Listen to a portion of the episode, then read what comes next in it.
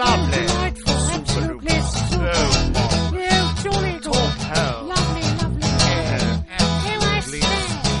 Lo que tú digas, con Alex Fidalgo. You'll find us in high places, but we are not your friends. We use you and abuse you all for our own twisted ends. You think that it's your country, it's ours, you silly twits. El protagonista de este episodio de Lo que tú digas ha paseado con John Nash y ha compartido percebes con Stephen Hawking. 29 premios Nobel han conocido Galicia gracias a él, que asegura que jamás ganará uno, pero galardones no le faltan. Se llama Jorge Mira y es un físico peculiar.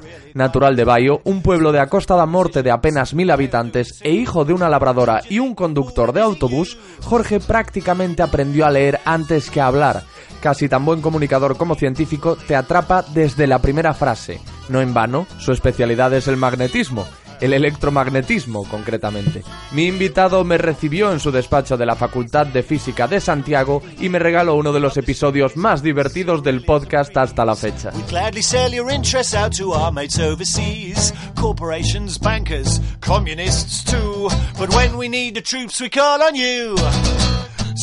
Jorge, muchas gracias por recibirme aquí en la Facultad de Física. Eh, estamos ahora mismo en tu despacho. Es un honor para mí eh, estar en un espacio tan íntimo y tan especial como imagino que será para ti este.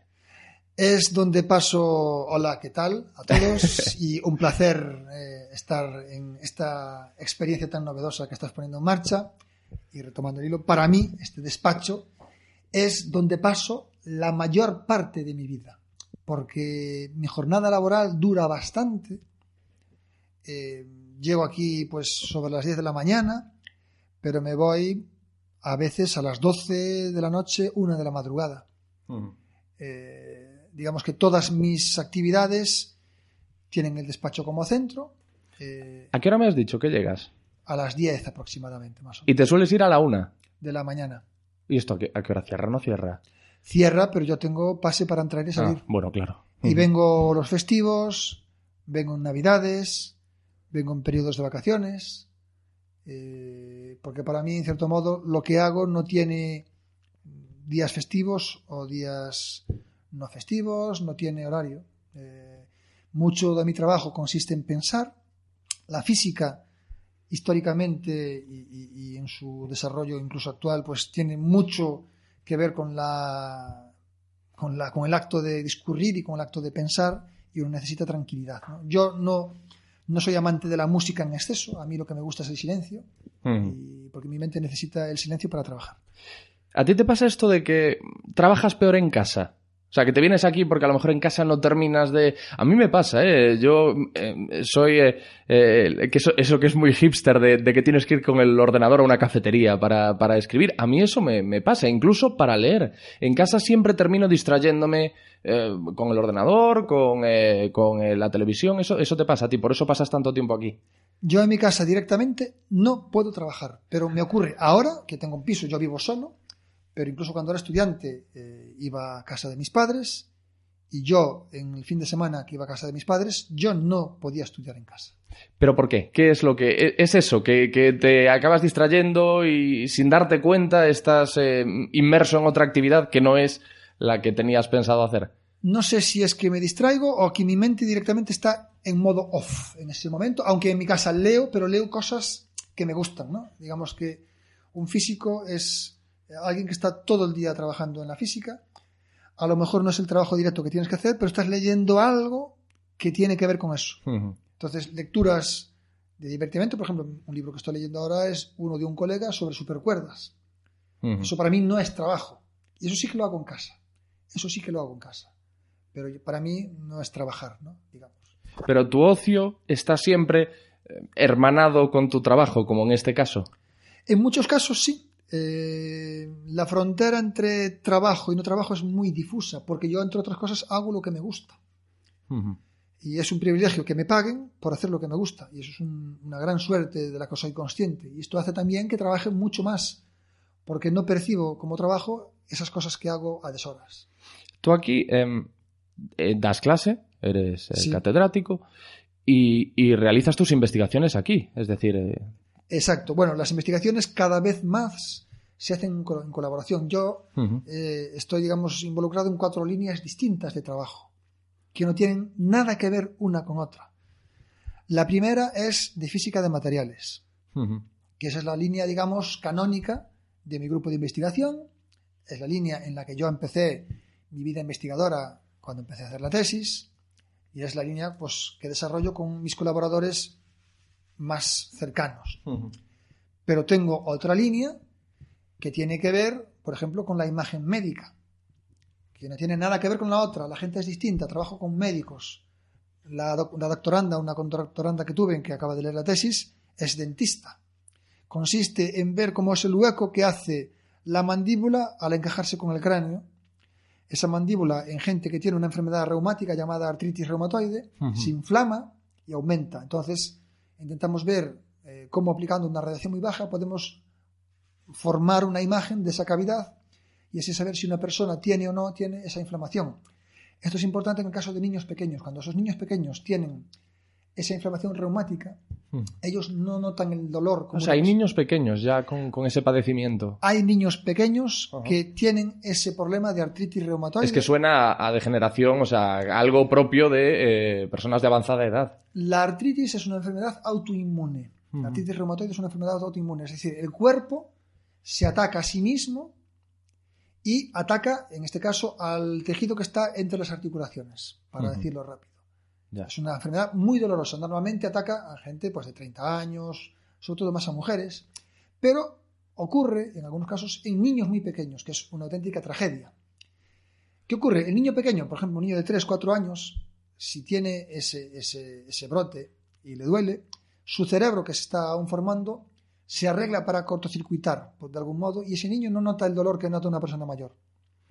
De hecho, diagnosticar a esos niños Es con esa enfermedad es muy complicado porque el reumatólogo lo toca y no le duele.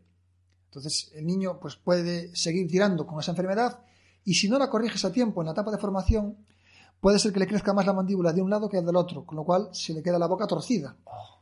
Ujú. Eso, por lo tanto, hay que corregirlo a tiempo.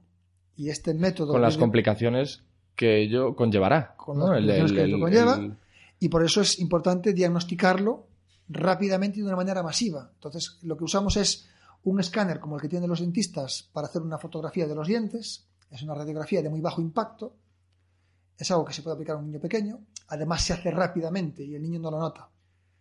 Para hacer una imagen con calma, tendrías que poner al niño un aparato de resonancias, tendrías que tener al niño 20 minutos tirado en la resonancia, tendrías Que sedarlo, tortura para sedarlo, niño, claro. sedarlo, no se queda quieto. Eso es un problema. A veces hay que meter contraste, inyectar contraste. Un problema. Los aparatos de rayos X normales tienen mucha radiación para un niño pequeño. Entonces, esta tesis es una tesis que ha trabajado en esa línea. Como ves, nada que ver con nada de materiales. Tengo otra línea en la cual intentamos descontaminar aguas con nanopartículas magnéticas. Las nanopartículas son partículas que tienen tamaños de millonésimas de milímetro.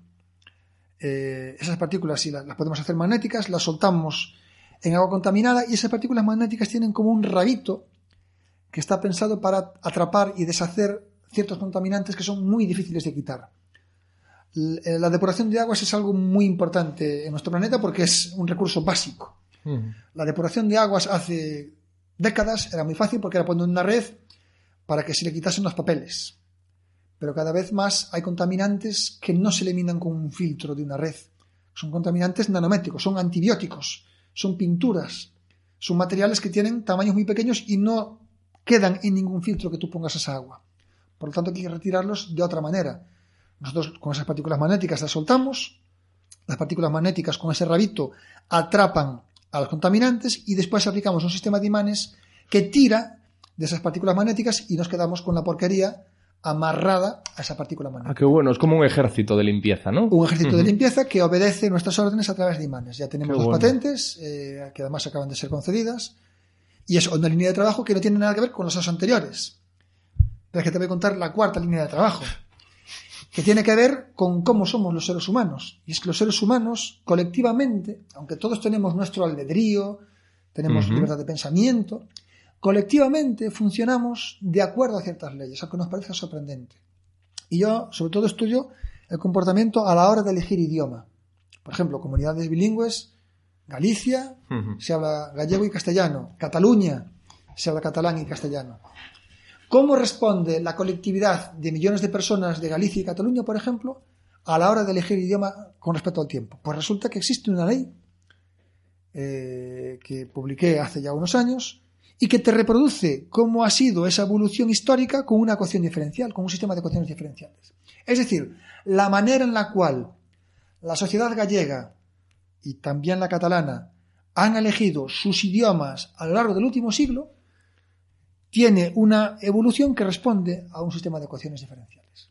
Y esto implica, por un lado, que somos un colectivo que tiene sus propios mecanismos, como si fuéramos un sistema de gases, y por otro lado también nos permite hacer predicciones a futuro. Entonces es otra línea que no tiene nada que ver. Porque ya ves, cuatro líneas de trabajo, nada que ver.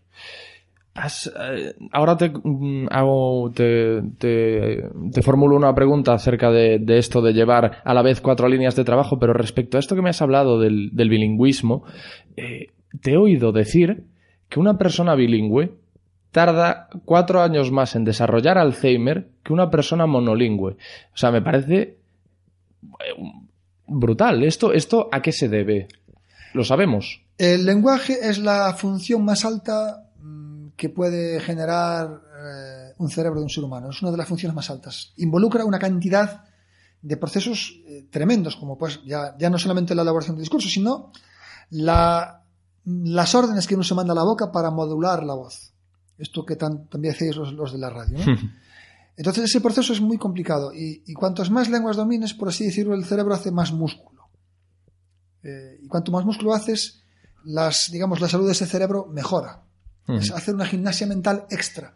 Ese estudio eh, lo comenté en un libro que saqué hace ya unos años y era una especie de análisis estadístico que comprobaba cómo las personas que manejaban dos idiomas tenían una edad media de entrada en el Alzheimer cuatro años posterior a las que eran monolingües. Es que hay muchas eh, conclusiones que se pueden extraer de esto. Es decir, eh, la primera es que el ejercicio, el mantenerte activo mentalmente, es de gran ayuda frente al Alzheimer, que parece, ahora que lo estamos hablando y tú estás asintiendo, puede parecer una perogrullada, pero no lo es. Es decir, hay mucha gente que desconoce eso. Sí, y, pero tiene su lógica, ¿no? Porque estamos acostumbrados al ejercicio muscular. Eh. De hecho, eh, muchos de los especialistas en deterioro eh, mental en la tercera edad, pues siempre recomiendan a la gente hacer crucigramas, entrenar el cerebro. Y esto se hace, y es necesario, y es bueno. Dices que esto pasa porque el cerebro es un, músculo. En tanto que en este podcast intentamos aprender algo nuevo en cada episodio, como estamos haciendo eh, contigo ahora, que, Y es que- plástico. que en 10 minutos he aprendido una, una, una burrada y sé que dure lo que dure esta conversación, se me va a hacer corta, eh, podría tener un efecto parecido a este podcast. Evi- Evidentemente más leve, pero al fin y al cabo le estás dando a la, a la cabeza. Por lo menos estás aprendiendo cosas nuevas. Igual podemos venderlo como el eslogan de... Podría ser. Bueno, mira, el cerebro es plástico, te voy a contar un detalle. Eh, tengo el honor de dirigir desde hace 12 años el programa de visitas de premios Nobel a, a Galicia. Conciencia se llama, ¿no? También, también te comentaré algo. Una de las mejores ideas que he tenido en mi vida, sin duda. Y uno de los primeros visitantes fue Thorsten Wiesel. Thorsten Wiesel es premio Nobel de Medicina de 1981. Y este señor ganó el premio Nobel porque descubrió, digamos, la parte, hizo un trabajo, un descubrimiento importante relativo a la parte del cerebro que se dedica a la visión. Él hizo un experimento muy curioso. Eh, cogió una mona embarazada, a esa mona embarazada le arrancó el bebé por cesárea y al arrancarle el bebé por cesárea le puso un parche en un ojo al bebé. Y ese bebé mono empezó a desarrollarse con el parche puesto en el ojo.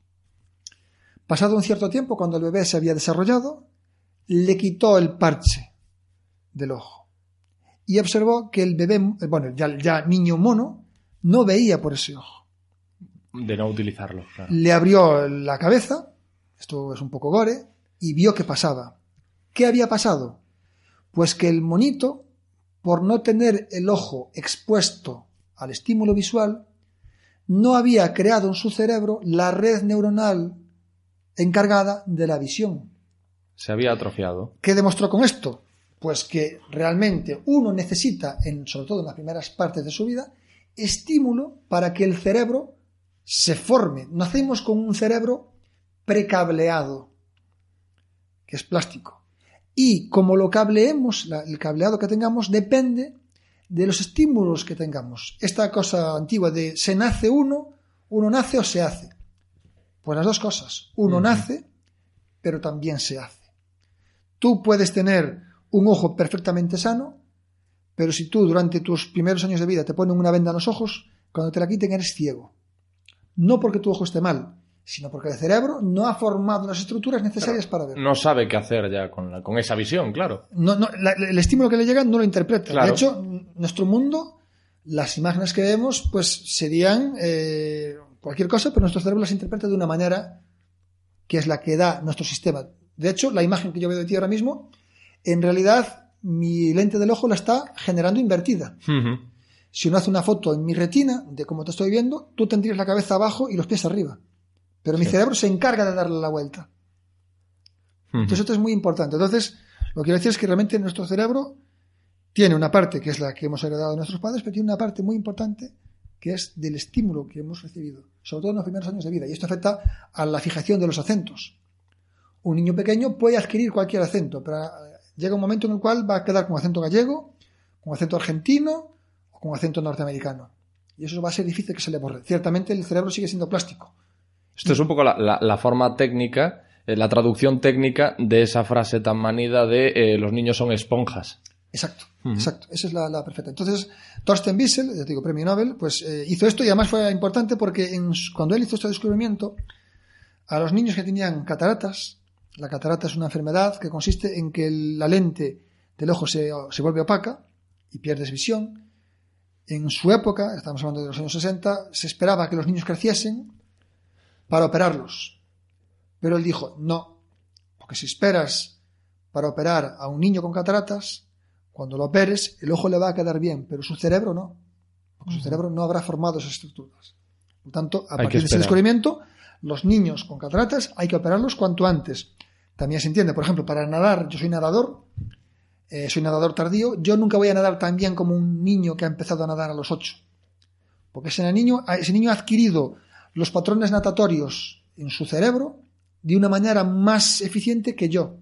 Yo he empezado a nadar a los 20 años. Mi cerebro ya no está tan plástico como el de un niño de 6 años o de 8 años.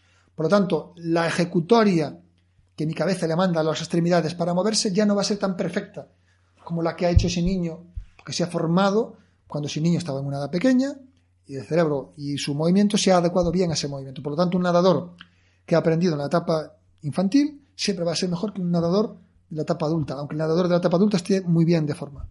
Pero hay eh, excepciones, ¿no? Por ejemplo, eh, casos de, de niños que son muy buenos nadadores. Yo creo que mm, se han dado, eh, más bien, em, el ejemplo al que voy a aludir es más propio del boxeo, por ejemplo, de boxeadores que fueron más torpones durante sus primeros años y de repente ya en la edad adulta, pues porque le pusieron eh, corazón y entrenaron más.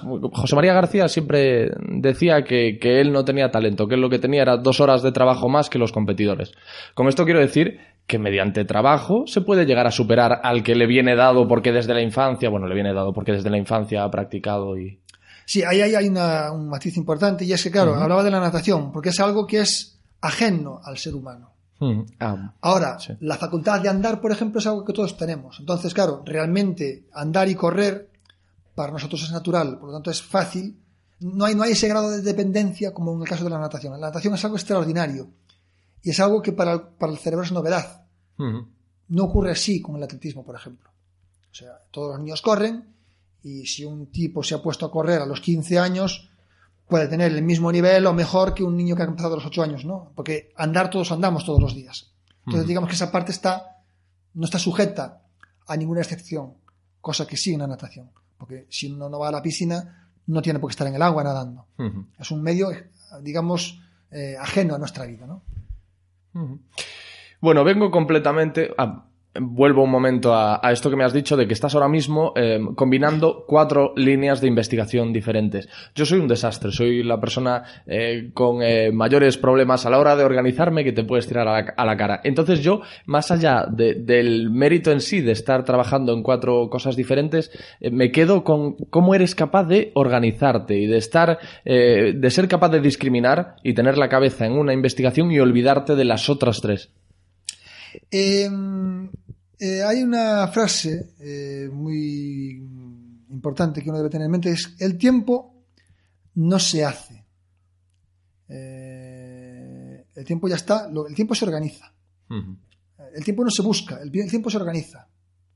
No hay que buscar tiempo, el tiempo se organiza. Entonces, uno tiene que tener claro lo que tiene que hacer y tiene que detectar los momentos en los cuales lo está perdiendo.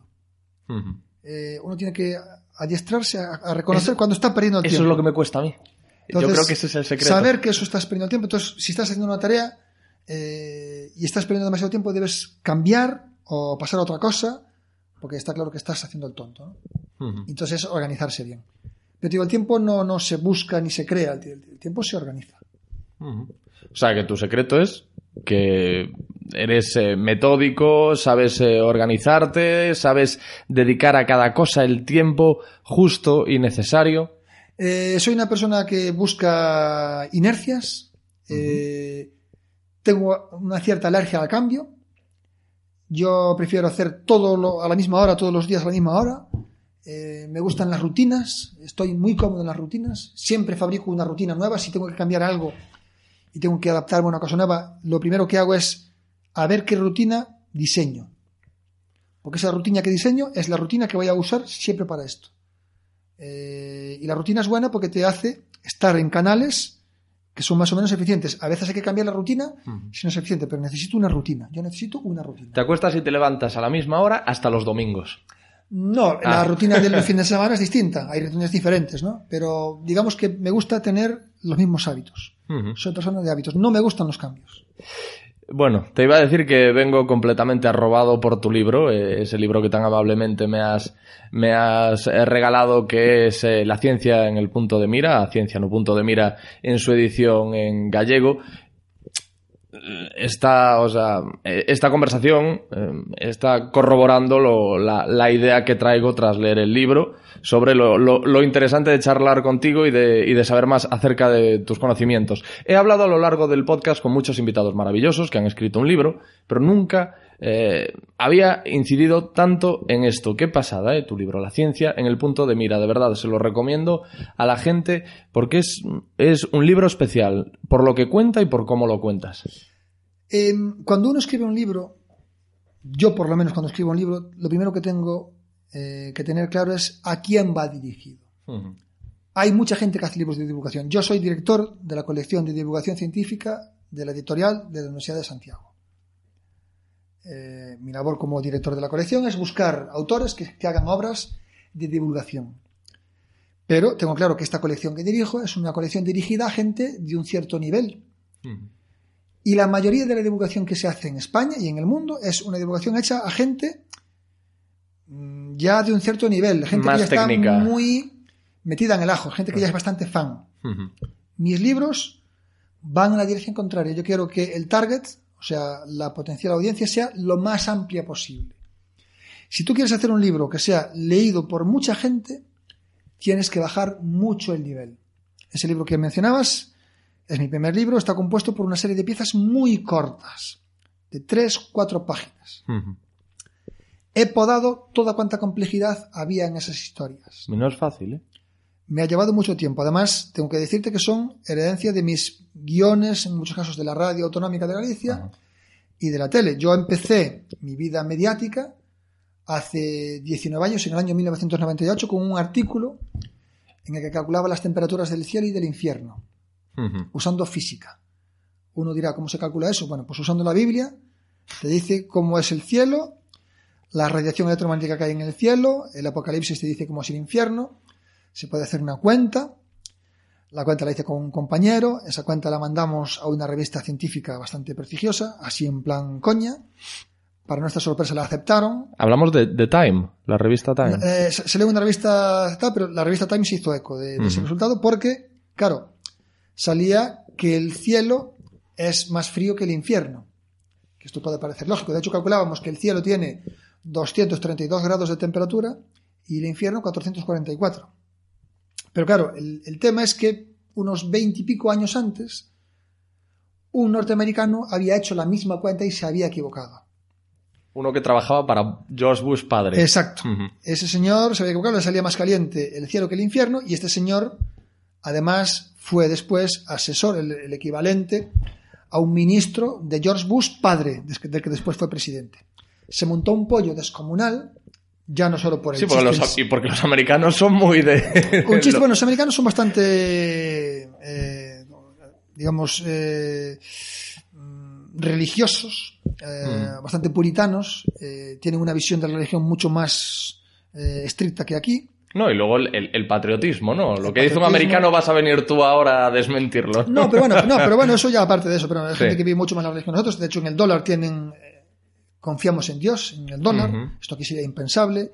Viven la los presidentes tienen que decir que creen en Dios y tal. Esto es algo. La religión está muy mezclada con, con la vida social del, del país. De Pero, hecho, claro, pero el chiste era que, claro, este señor tan importante había metido la pata y se le habían corregido dos españoles. Entonces, el, el lío fue doble. Por un lado, el hecho en sí, el chiste en sí, por otro lado, que se le había corregido a esta persona. De hecho, fíjate cómo es la cosa que cuando este señor se murió, era un destacado físico de la Universidad de Yale, en el obituario que sacó la revista Science, que es una revista muy prestigiosa, dos tercios de la columna fueron dedicadas a este hecho del cielo y del infierno para decir que había hecho este cálculo y que dos físicos españoles le habían tirado el cálculo abajo. Me parece un poco exagerado que una revista tan prestigiosa se le hubiese dedicado tanto espacio a esta tontería. Pero a nosotros nos catapultó de una manera, salió en la revista Time, en el New Yorker, pasó a Europa, en los periódicos, en los tabloides eh, británicos, llegaron a entrevistar al portavoz de la iglesia anglicana, pasó a Der Spiegel, la revista alemana, le dedicó dos páginas a los físicos que habíamos estudiado el infierno, estaba Galileo Galilei, Der Spiegel, súper prestigiosa también. Espíritu sí. Religiosa, este señor eh, norteamericano, y nosotros llegó a España, se montó un pollo, yo había aparecido incluso en el programa de María Teresa Campos. y eso fue el inicio de mi carrera televisiva. Eh, Entonces, ¿por qué, te conté, entrar por la puerta grande, amigo. por qué te conté este tema? Pues te conté porque mi, mi- mi entrada en la, en la televisión fue eh, a raíz de ese trabajo, también había ganado el, el campeonato de gallego de baile de salón, había quedado semifinalista en el campeonato de espada de esgrima en Santiago, fui a un programa a hacer una entrevista y se quedaron ya conmigo Ujú. y me propusieron una sección que iba de fricadas, en cierto modo, Ujú. pero que tuviese un punto científico.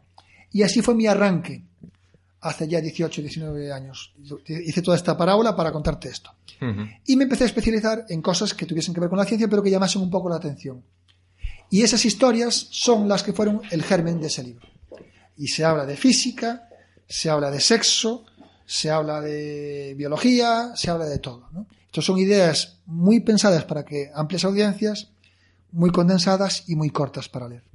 Me he quedado con lo que has dicho de, de los superreligiosos que son en los Estados Unidos y precisamente, nada, hace cuestión de días, no sé si cuatro o cinco, leía un artículo en el que se presume que Mark Zuckerberg, el creador de Facebook, se va a presentar a las elecciones, yo creo que en 2020, y en el artículo decían que de repente ha vuelto a, a abrazar la fe judía, porque él por lo visto pues eh, es de una familia judía, pero pasaba del tema y ahora de repente pues ya está otra vez eh, metido en el, en el eh, judaísmo y es que al parecer los expertos dicen que un presidente, o sea, un candidato jamás eh, se va a hacer con la presidencia de los Estados Unidos si no tiene una creencia religiosa.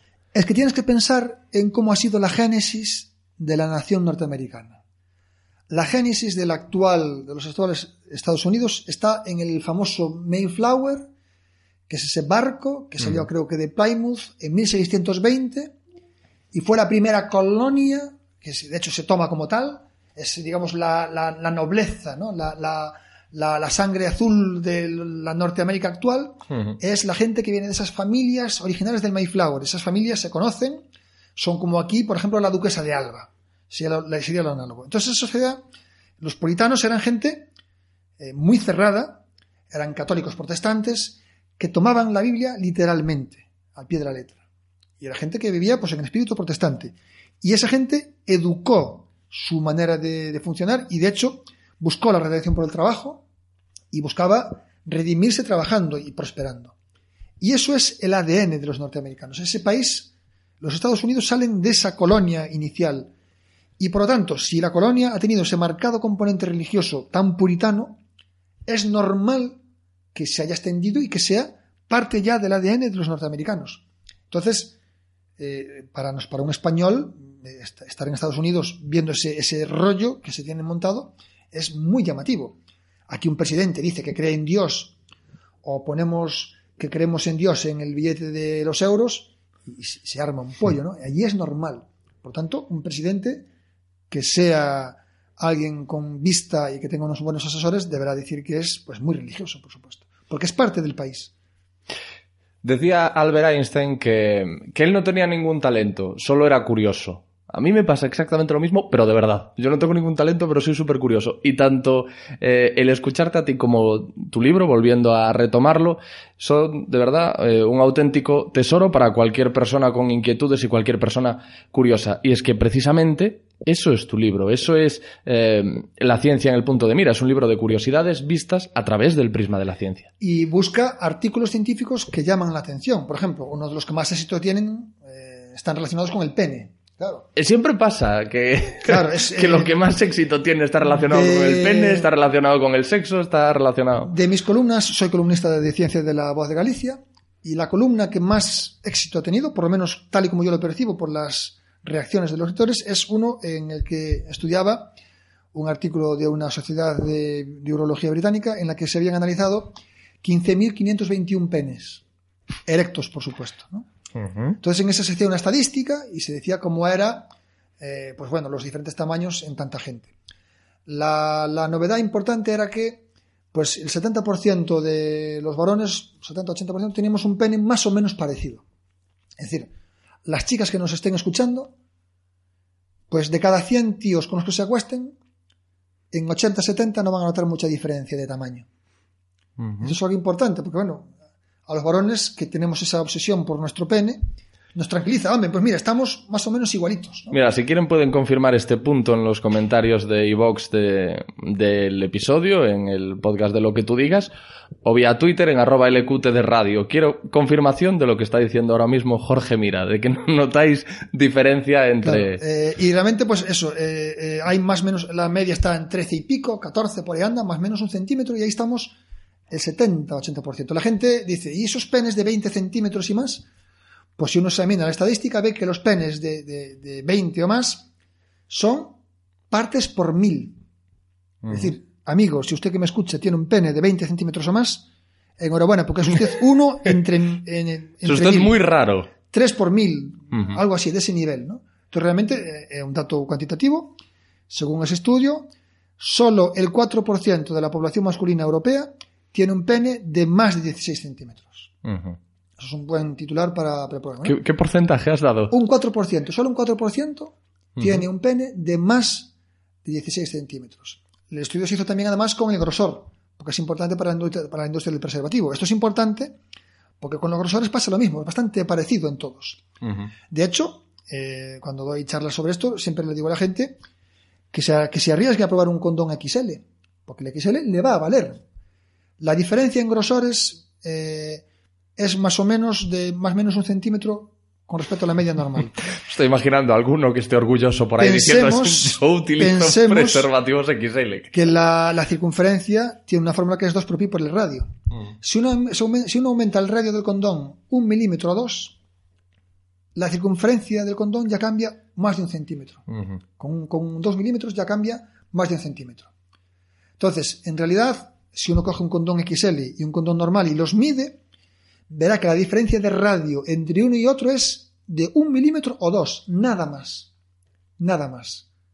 De hecho, animo a los chicos que me estén escuchando a que un día pues aparezcan con su pareja y le digan, mira cariño, hoy vengo subido y le enseñas así la caja de XL y que se la ponga y verá cómo no le cae en la mayoría de los casos. Claro, por eso te- Pero es que ahora ya, tú ya has descubierto el, el- el Sí, pastel, sí, sí. claro. A lo mejor había alguno por ahí súper detalle- orgulloso utilizando esos preservativos y tú ya has explicado aquí el por qué y le has quitado la magia. Un detalle también importante que descubrieron en este artículo es que si uno coge el pene flácido y tira por él, no demasiado, sin arrancar, ¿vale? Ajá. Y tira por él la medida que te sale de, esa, de ese pene flácido extendido. ¿Estirado? Es el mismo que el pene empalmado.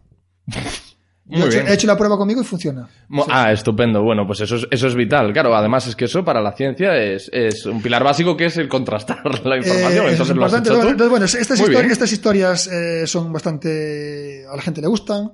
eh, y descubro que a los tíos les gusta mucho escuchar esas cosas. Porque yo he visto caras de alivio en la gente que dice, ah, mira qué bien, ¿no? Pues esto de mirarse en el urinario a ver cómo está de dotado el tío de al lado, es algo que tenemos en el ADN. Las chicas no entienden cómo competimos por ver quién la tiene más larga, ¿no? Esto es algo muy masculino, la testosterona que nos puede. Pero es así. Que luego realmente no tiene que ver con la testosterona. No, no, no, no, no pero la ansia de competir, ¿no? La Sí, sí, sí, sí, sí, no, no, no, te entiendo, pero digo... No, no, pero es por, decirlo de una manera gráfica. ¿no? Esto, esto es algo que llama la atención. Sobre, sobre las cuestiones sexuales hay muchísimo, parece mentira, ¿no? Todos nos interesa tanto. Eh, pero hay muchísimos, eh, muchísimos huecos que cubrir. El primer mapa del clítoris se hizo en, el en 3D, se hizo en el 2015. Eh, no, no Ujú. había, o sea, es una estructura muy compleja que está por debajo de la parte que se ve. Eh, la parte que sale es el clítoris que sale, pues es un, un pequeño, una pequeña, una pequeña protuberancia, pero lo que hay debajo es una estructura muy grande. Pues el primer mapa se hizo hace apenas eh, dos años. El clítoris eh, hace menos de un siglo se amputaba aún en, la- en el mundo civilizado, porque era la fuente de la histeria de las mujeres. Es muy Sí. curioso y de hecho hay muchísimos detalles. Te Pero voy a el, contar- que- el- el- el- los ovarios. El el clítoris, clítoris... el clítoris, se- se- eh, Yo sabía lo de los ovarios, que los ablaciones ovarios hoy se hacen en el mundo por- islámico, las ablaciones que hoy se hacen en el mundo islámico, había algún médico norteamericano que en los años 20 del siglo pasado Uf. hacía ablaciones. ¿no? Pero te quiero contar que hay muchísimas, eh, muchísimas lagunas con esto. Por ejemplo, te voy a contar otra cosa de un premio Nobel que invité dentro del programa Conciencia. Ese premio Nobel fue Harald Harald Zulhausen fue premio Nobel de Medicina en el año 2008. Él demostró que eh, el virus del papiloma es eh, el virus del papiloma es el responsable de los cánceres de cuello de útero. ¿eh? Es un- fue una gran revolución porque estaba demostrando que hay un cáncer que viene de fuera y no es un cáncer interno. Esto fue una gran revolución en ese momento. Eh, y ese papiloma, pues claro, es- es un virus que está en la piel. El papiloma está en la piel del pene, al metérsela a la chica, la chica se contagia. Ese virus del papiloma la mayoría de las chicas lo eliminan, pero en algunos casos no es así. Ese virus infecta la piel de dentro, la, carne de dentro, está ahí, primero hace una pequeña inflamación, después hace una pequeña protuberancia, después hace una verruguita, y si esa verruguita no se quita, acaba siendo un cáncer y la persona se muere. Esto es un proceso que dura 20 años más o menos. Es importante que las chicas vayan al ginecólogo, porque si tiene esto, el ginecólogo se lo ve y se lo quita. En el tercer mundo eso no se hace y por eso es la primera causa de muerte por cáncer en las mujeres. Los cánceres de útero, los cánceres cervicales, cervical de la parte de abajo.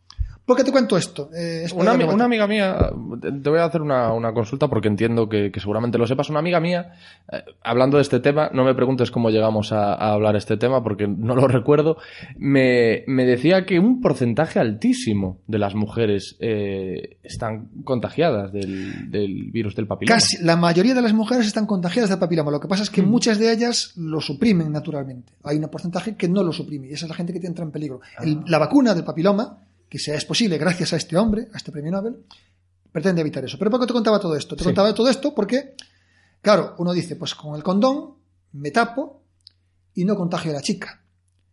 Falso, porque la piel que está en la base del pene también contagia. ¿Y por qué, te- por qué hemos dado esta vuelta? Porque hemos dado esta vuelta porque una de mis guerras divulgativas es pedirle a la gente que no se rasure el vello púbico. Ah, sí, ¿Mm? sí. Entonces, si uno va con el vello púbico rasurado, eh, esa base del pene y esa base de la vagina Contactan. contactan y contagian. Entonces, el pelo que tenemos en esa zona es un pelo que está ahí para algo. Si uno quisiera rasurarse y hacer sexo seguro en, este, en estos términos, debería ponerse, aparte del condón, un mantel Eso, una servilleta. rodeando una servilleta con un agujero para clavarla en el pene y que se hiciese de mantelito para no contagiarse. ¿Qué daño ha hecho el porno? Eh, sí, es verdad. Entonces, en la rueda de prensa con Gerald Zulhausen, con este premio Nobel, comentamos ese, ese detalle. La Sociedad Española de Dermatología y Venerología sacó, en coincidencia con esa visita, una nota en la cual alertaba de que el vello púbico, la- el rasurado del vello púbico era una práctica tan absurda como peligrosa. Y a mí, lo digo, a mí me gusta más una vagina con pelo. Muy bien, claro, son muchos titulares, son muchos titulares. Em, eh, retomamos el capítulo del libro que ha originado este, este- eh, esta breve sección eh, dedicada a la salud sexual. En ese capítulo del libro, tú hablas de que el origen del pene y el clítoris podrían estar relacionados con el traslado de la vida desde los mares a tierra. Sí. Por interesante que sea esta premisa genital, mi pregunta va por otro lado. Entonces, venimos del agua. Claro, la vida nació en el agua, la, vi- la vida nació en los mares, eh, porque era el entorno más fácil, más protegido de la radiación externa que había, y además en el agua es todo más fácil, ¿no? El agua es un, ingrediente esencial para la vida.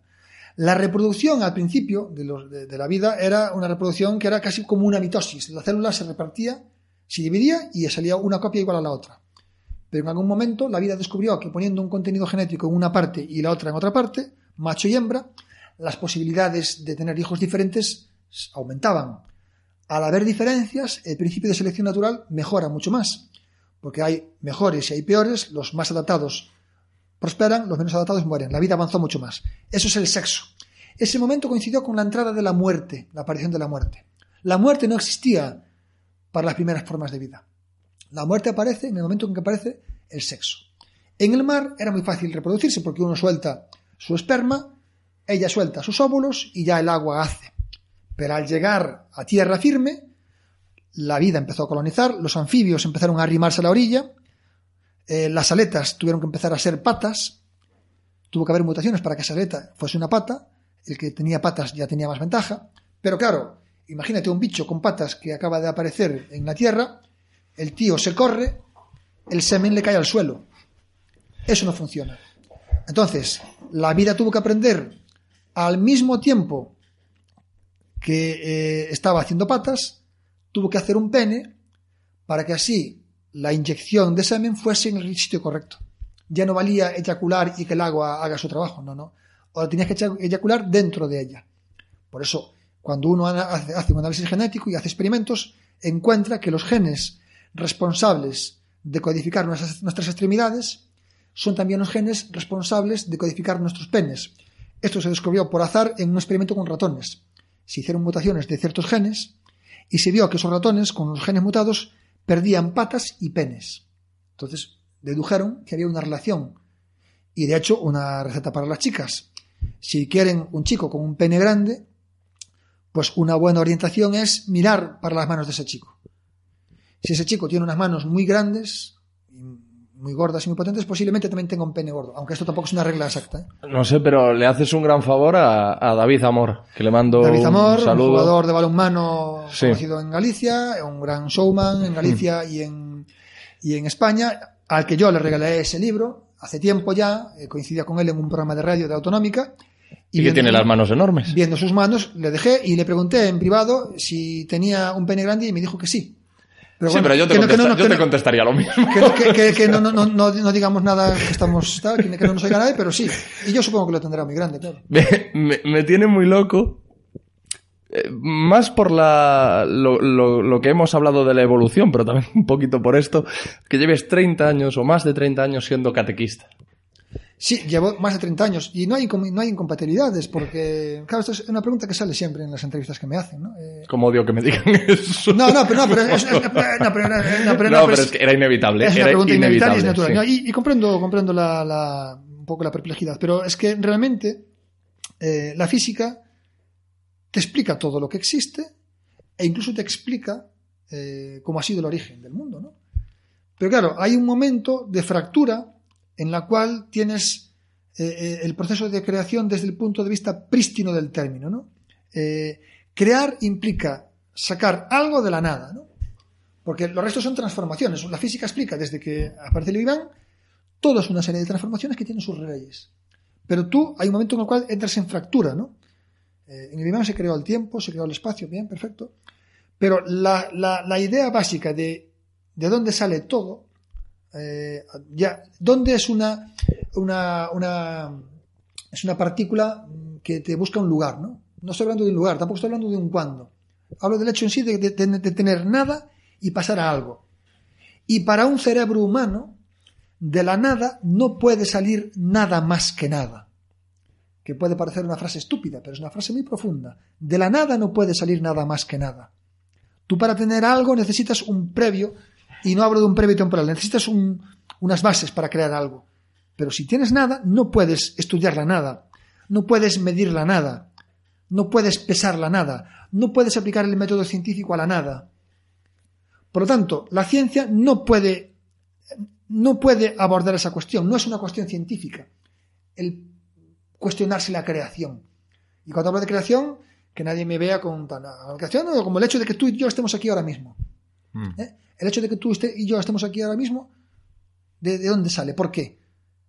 Por el proceso anterior, claro que lo explico, pero, eh, pero cuando vas a las bases, cuando llegas al final del hilo, no puedes responder a esa pregunta. Y esa pregunta nunca va a poder responder la ciencia porque no es una pregunta científica. No, uno no puede hacer una teoría para hacer lo que se dice una falsación. Claro, pero tú entonces crees en Dios Tampoco- por la incapacidad de la ciencia en demostrar. tam- tampoco se crea en Dios. No, no, no, no sé si es que en Dios. Lo que te digo es que hay Claro, ese, pero- ese- ese impulso que tenemos todos de buscar esa respuesta.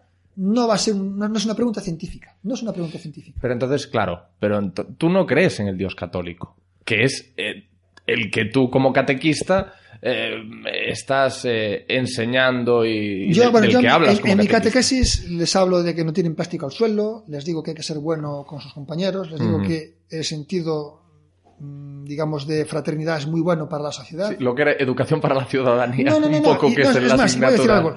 La religión ha hecho mucho bien a Occidente. Eh, la sociedad en la que vivimos occidental, para bien o para mal, es heredera de la tradición clásica, de la tradición romana y también del acervo católico. O sea, la- el, el- el- el- el pensamiento central de- del, del paradigma cristiano es ama al prójimo como a ti mismo. Y eso es una idea muy potente, muy buena y que hace que una sociedad avance.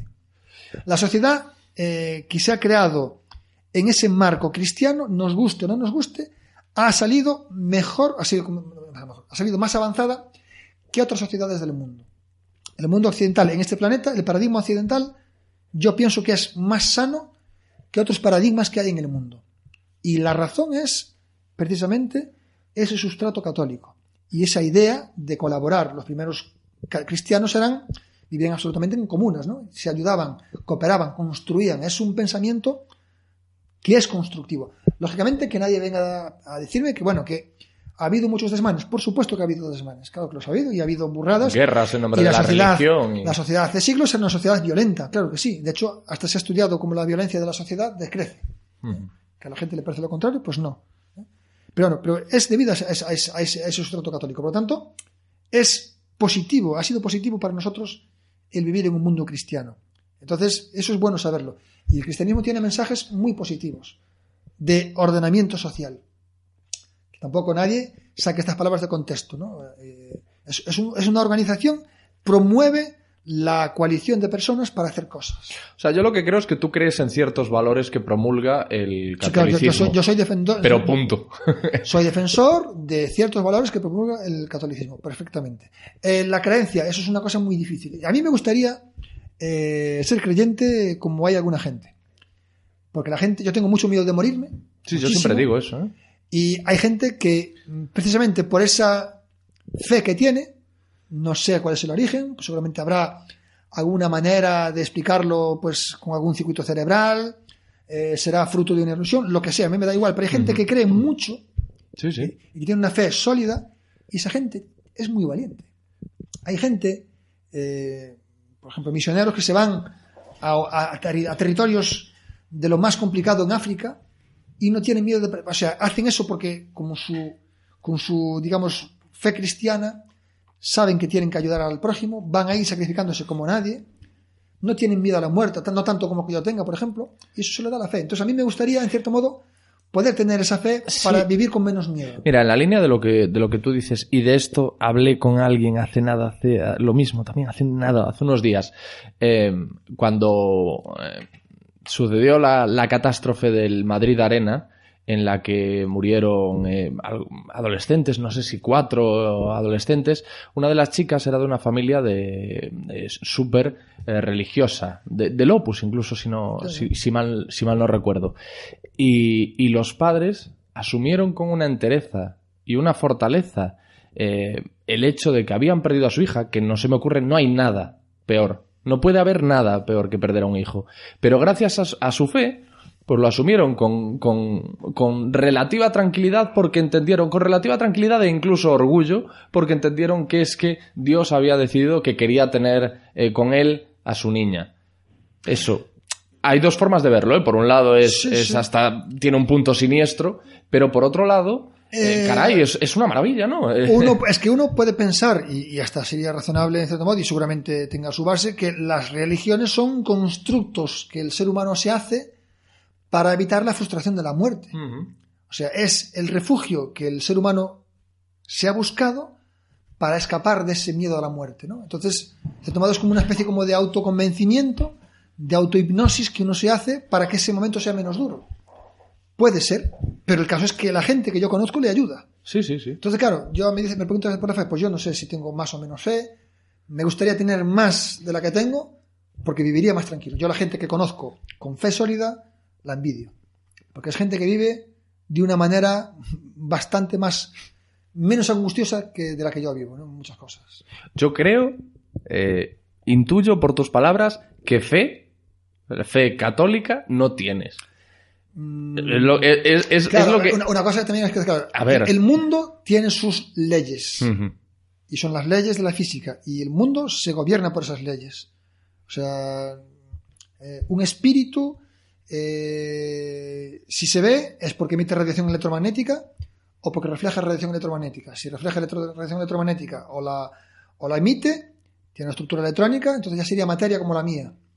Entonces, claro, a mí ciertas cosas que se ven de tal, pues claro, no, a mí no me encajan, claro.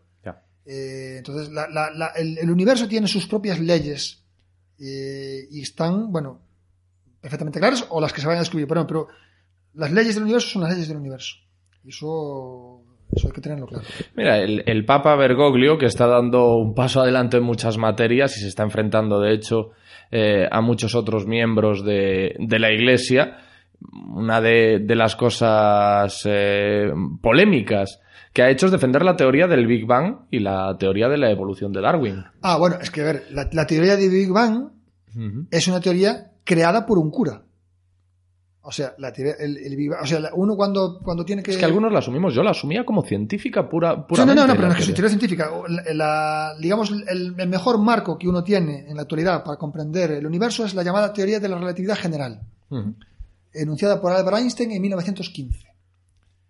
Esa teoría de la relatividad general, digamos que mm, saca una ecuación magistral, vamos a llamarlo así. Esa ecuación magistral, que es la ecuación con la que se entiende el universo, te dice que ese universo, por así decirlo, se infla. Pero se infla el llamado espacio-tiempo, que es un, un constructo un poco complicado.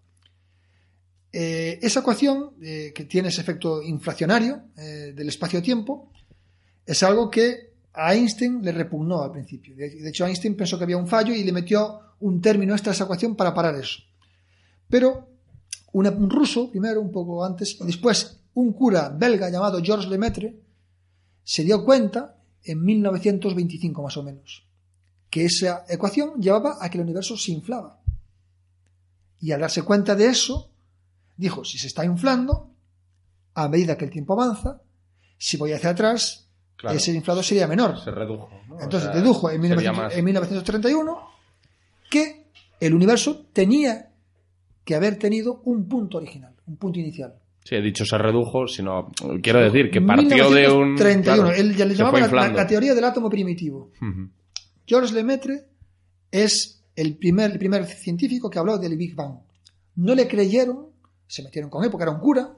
Einstein dice, de hecho, que ver a Lemaitre hablando de eso le resultaba como ver a un cura hablando del Génesis. Porque además Lemaitre, este Lemaitre era provocador, el tío, porque el tío iba con sotana y alzacuellos a los congresos. El sí. tipo, tú ves las fotos del tío y el tío va de negro total, de sotana y con alzacuellos. O sea, el tío va de cura por la calle y iba de cura a los congresos. Y el tío subía al estrado a dar la conferencia como si fuera un cura en el altar. Entonces hablaba del origen del mundo de un átomo y la gente flipaba porque decía, este tío nos está vendiendo el Génesis.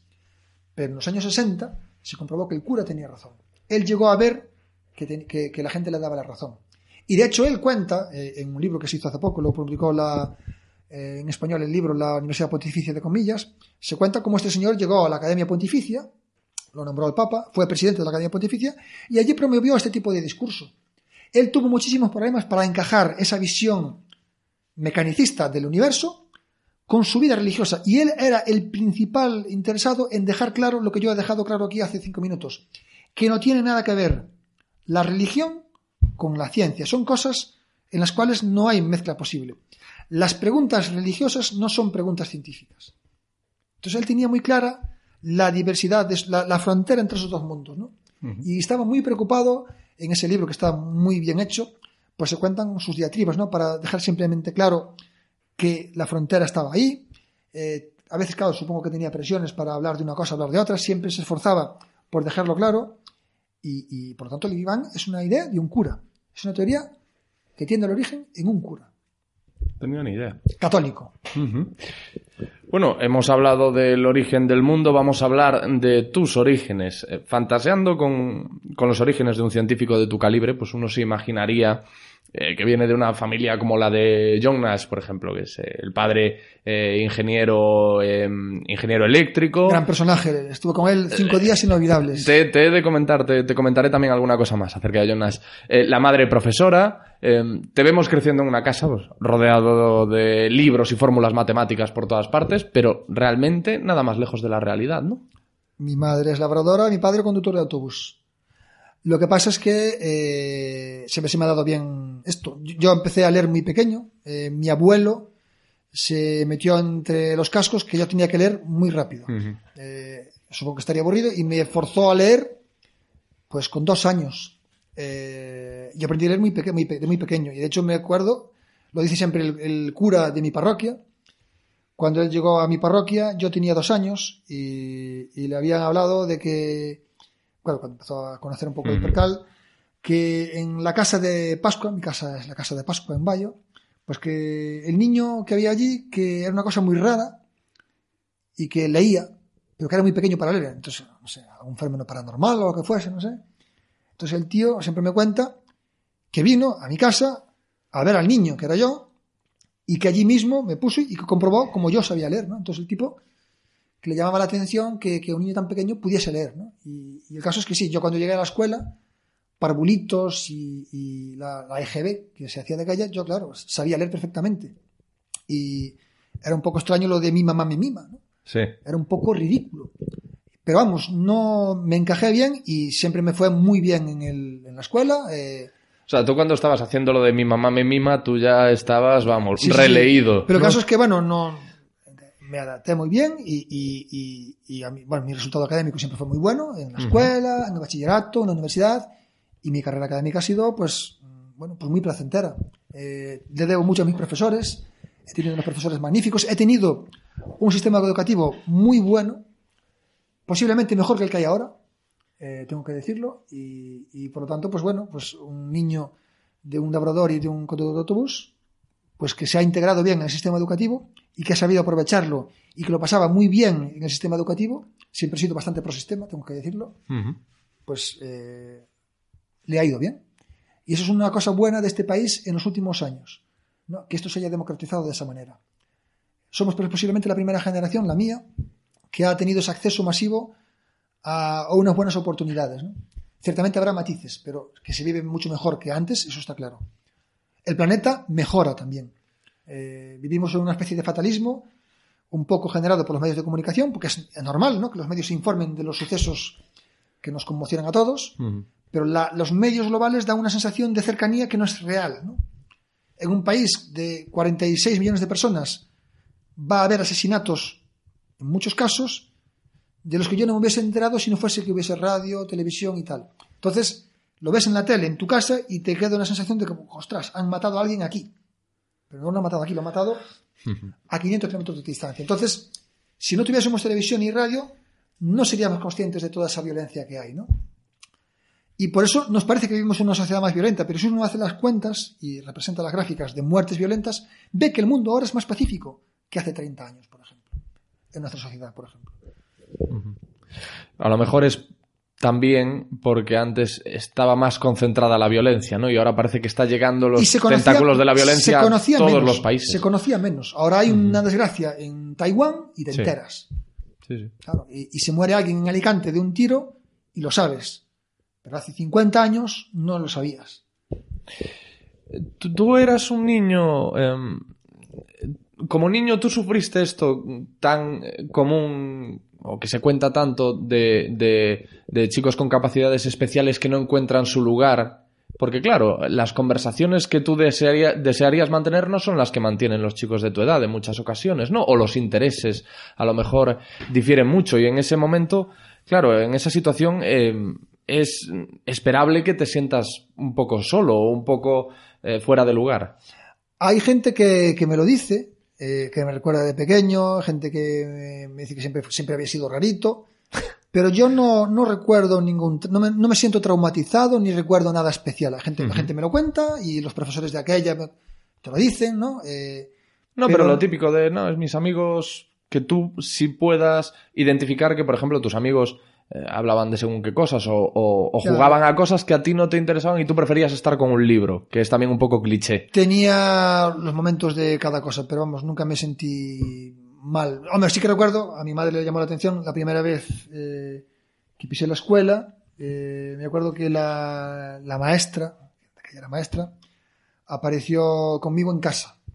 Entonces, claro, en la escuela de los años 70, que venga el maestro con el niño a casa es que ha Ha pasado algo malo, ¿no? algo que tal. Entonces, bueno, la señora viene a decirle que, mire, es un niño, es una cosa extraordinaria, no sé qué tal. Y mi madre me dijo, oye, mira, la maestra me ha hablado muy bien de ti, que venga a casa a traerte y hablar bien de ti, esto es algo que no pasa. Entonces yo te voy a dar lo que me pidas, pero ojo, es la primera y la última vez que lo voy a hacer. Entonces yo lo pensé mucho y le pedí que me llevase en carretilla a la huerta y que me trajese. Mi madre nunca jamás me ha dicho después de los premios tal, nunca jamás me ha hecho nunca nada, nunca han dicho nada, ¿no? Te cuento esto porque, bueno, para que veas que, bueno, que a lo mejor había gente que sí veía que estaba un poco más apartado, pero yo desde luego Sí, no porque tuve luego la, ningún- la- no tuve ningún trauma, la petición que le hiciste a tu madre fue muy terrenal, no ¿no? tuve Muy- ningún trauma ni me sentí acosado en ningún momento. ¿Y cuándo, en qué momento te enamoras de la ciencia? ¿Recuerdas eh, un detalle concreto que haya sido el, el- el- el chispazo, el detonante? El sistema ya te va alimentando. A mí me gustaba todo. O sea, a mí me gustaba lenguaje, a mí me gustaba, hablo de la escuela de Gede, ¿no? Me gustaba lenguaje, me gustaba, me gustaba todo, en realidad. ¿no? No- si pudiese vivir 300 años, haría 20 carreras, eh, porque me gusta todo. Pero hay un momento en el cual te fuerzan a elegir. A mí que te hagan elegir me parece mal, eh, porque el propio sistema educativo, pues cuando llegas a bachillerato te eh, hace coger ciencias o letras. A mí eso siempre me fastidiaba. Pero claro, llegué a segundo de BUP, que sería el actual cuarto de eso, y te aparece la física, ¿no? Entonces, claro, ahí vi una cosa que me gustaba un poco más que lo otro. Aunque Me encantaba la literatura, me encantaba el Claro, latín. todo te, todo te gustaba eh, con la misma intensidad Claro. hasta que conociste la física. Y la física me gustaba un poco más, la matemática también me gustaba bastante más, ¿no? Y, y entonces ahí pues dije que, bueno, sí, yo claramente o física o matemáticas.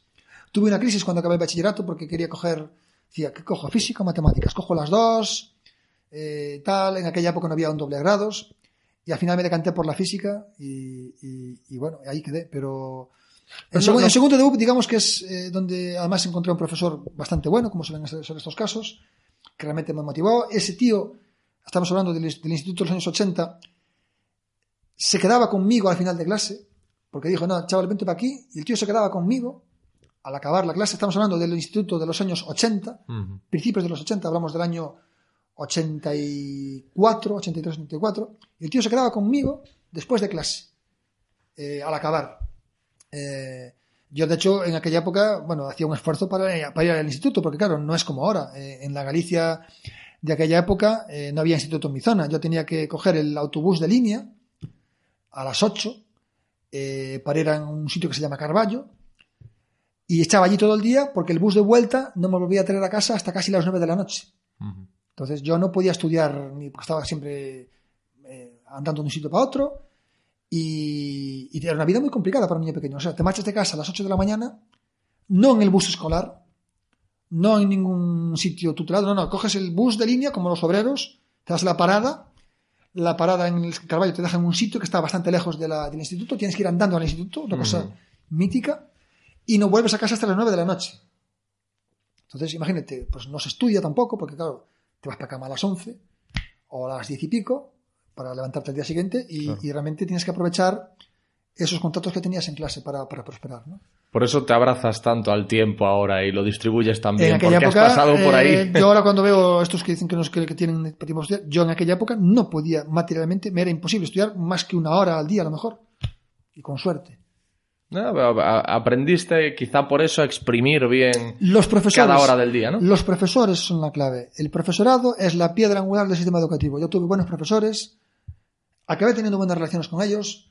Ya te digo, había profesores que se quedaban conmigo. Este de física se quedaba conmigo al acabar la clase.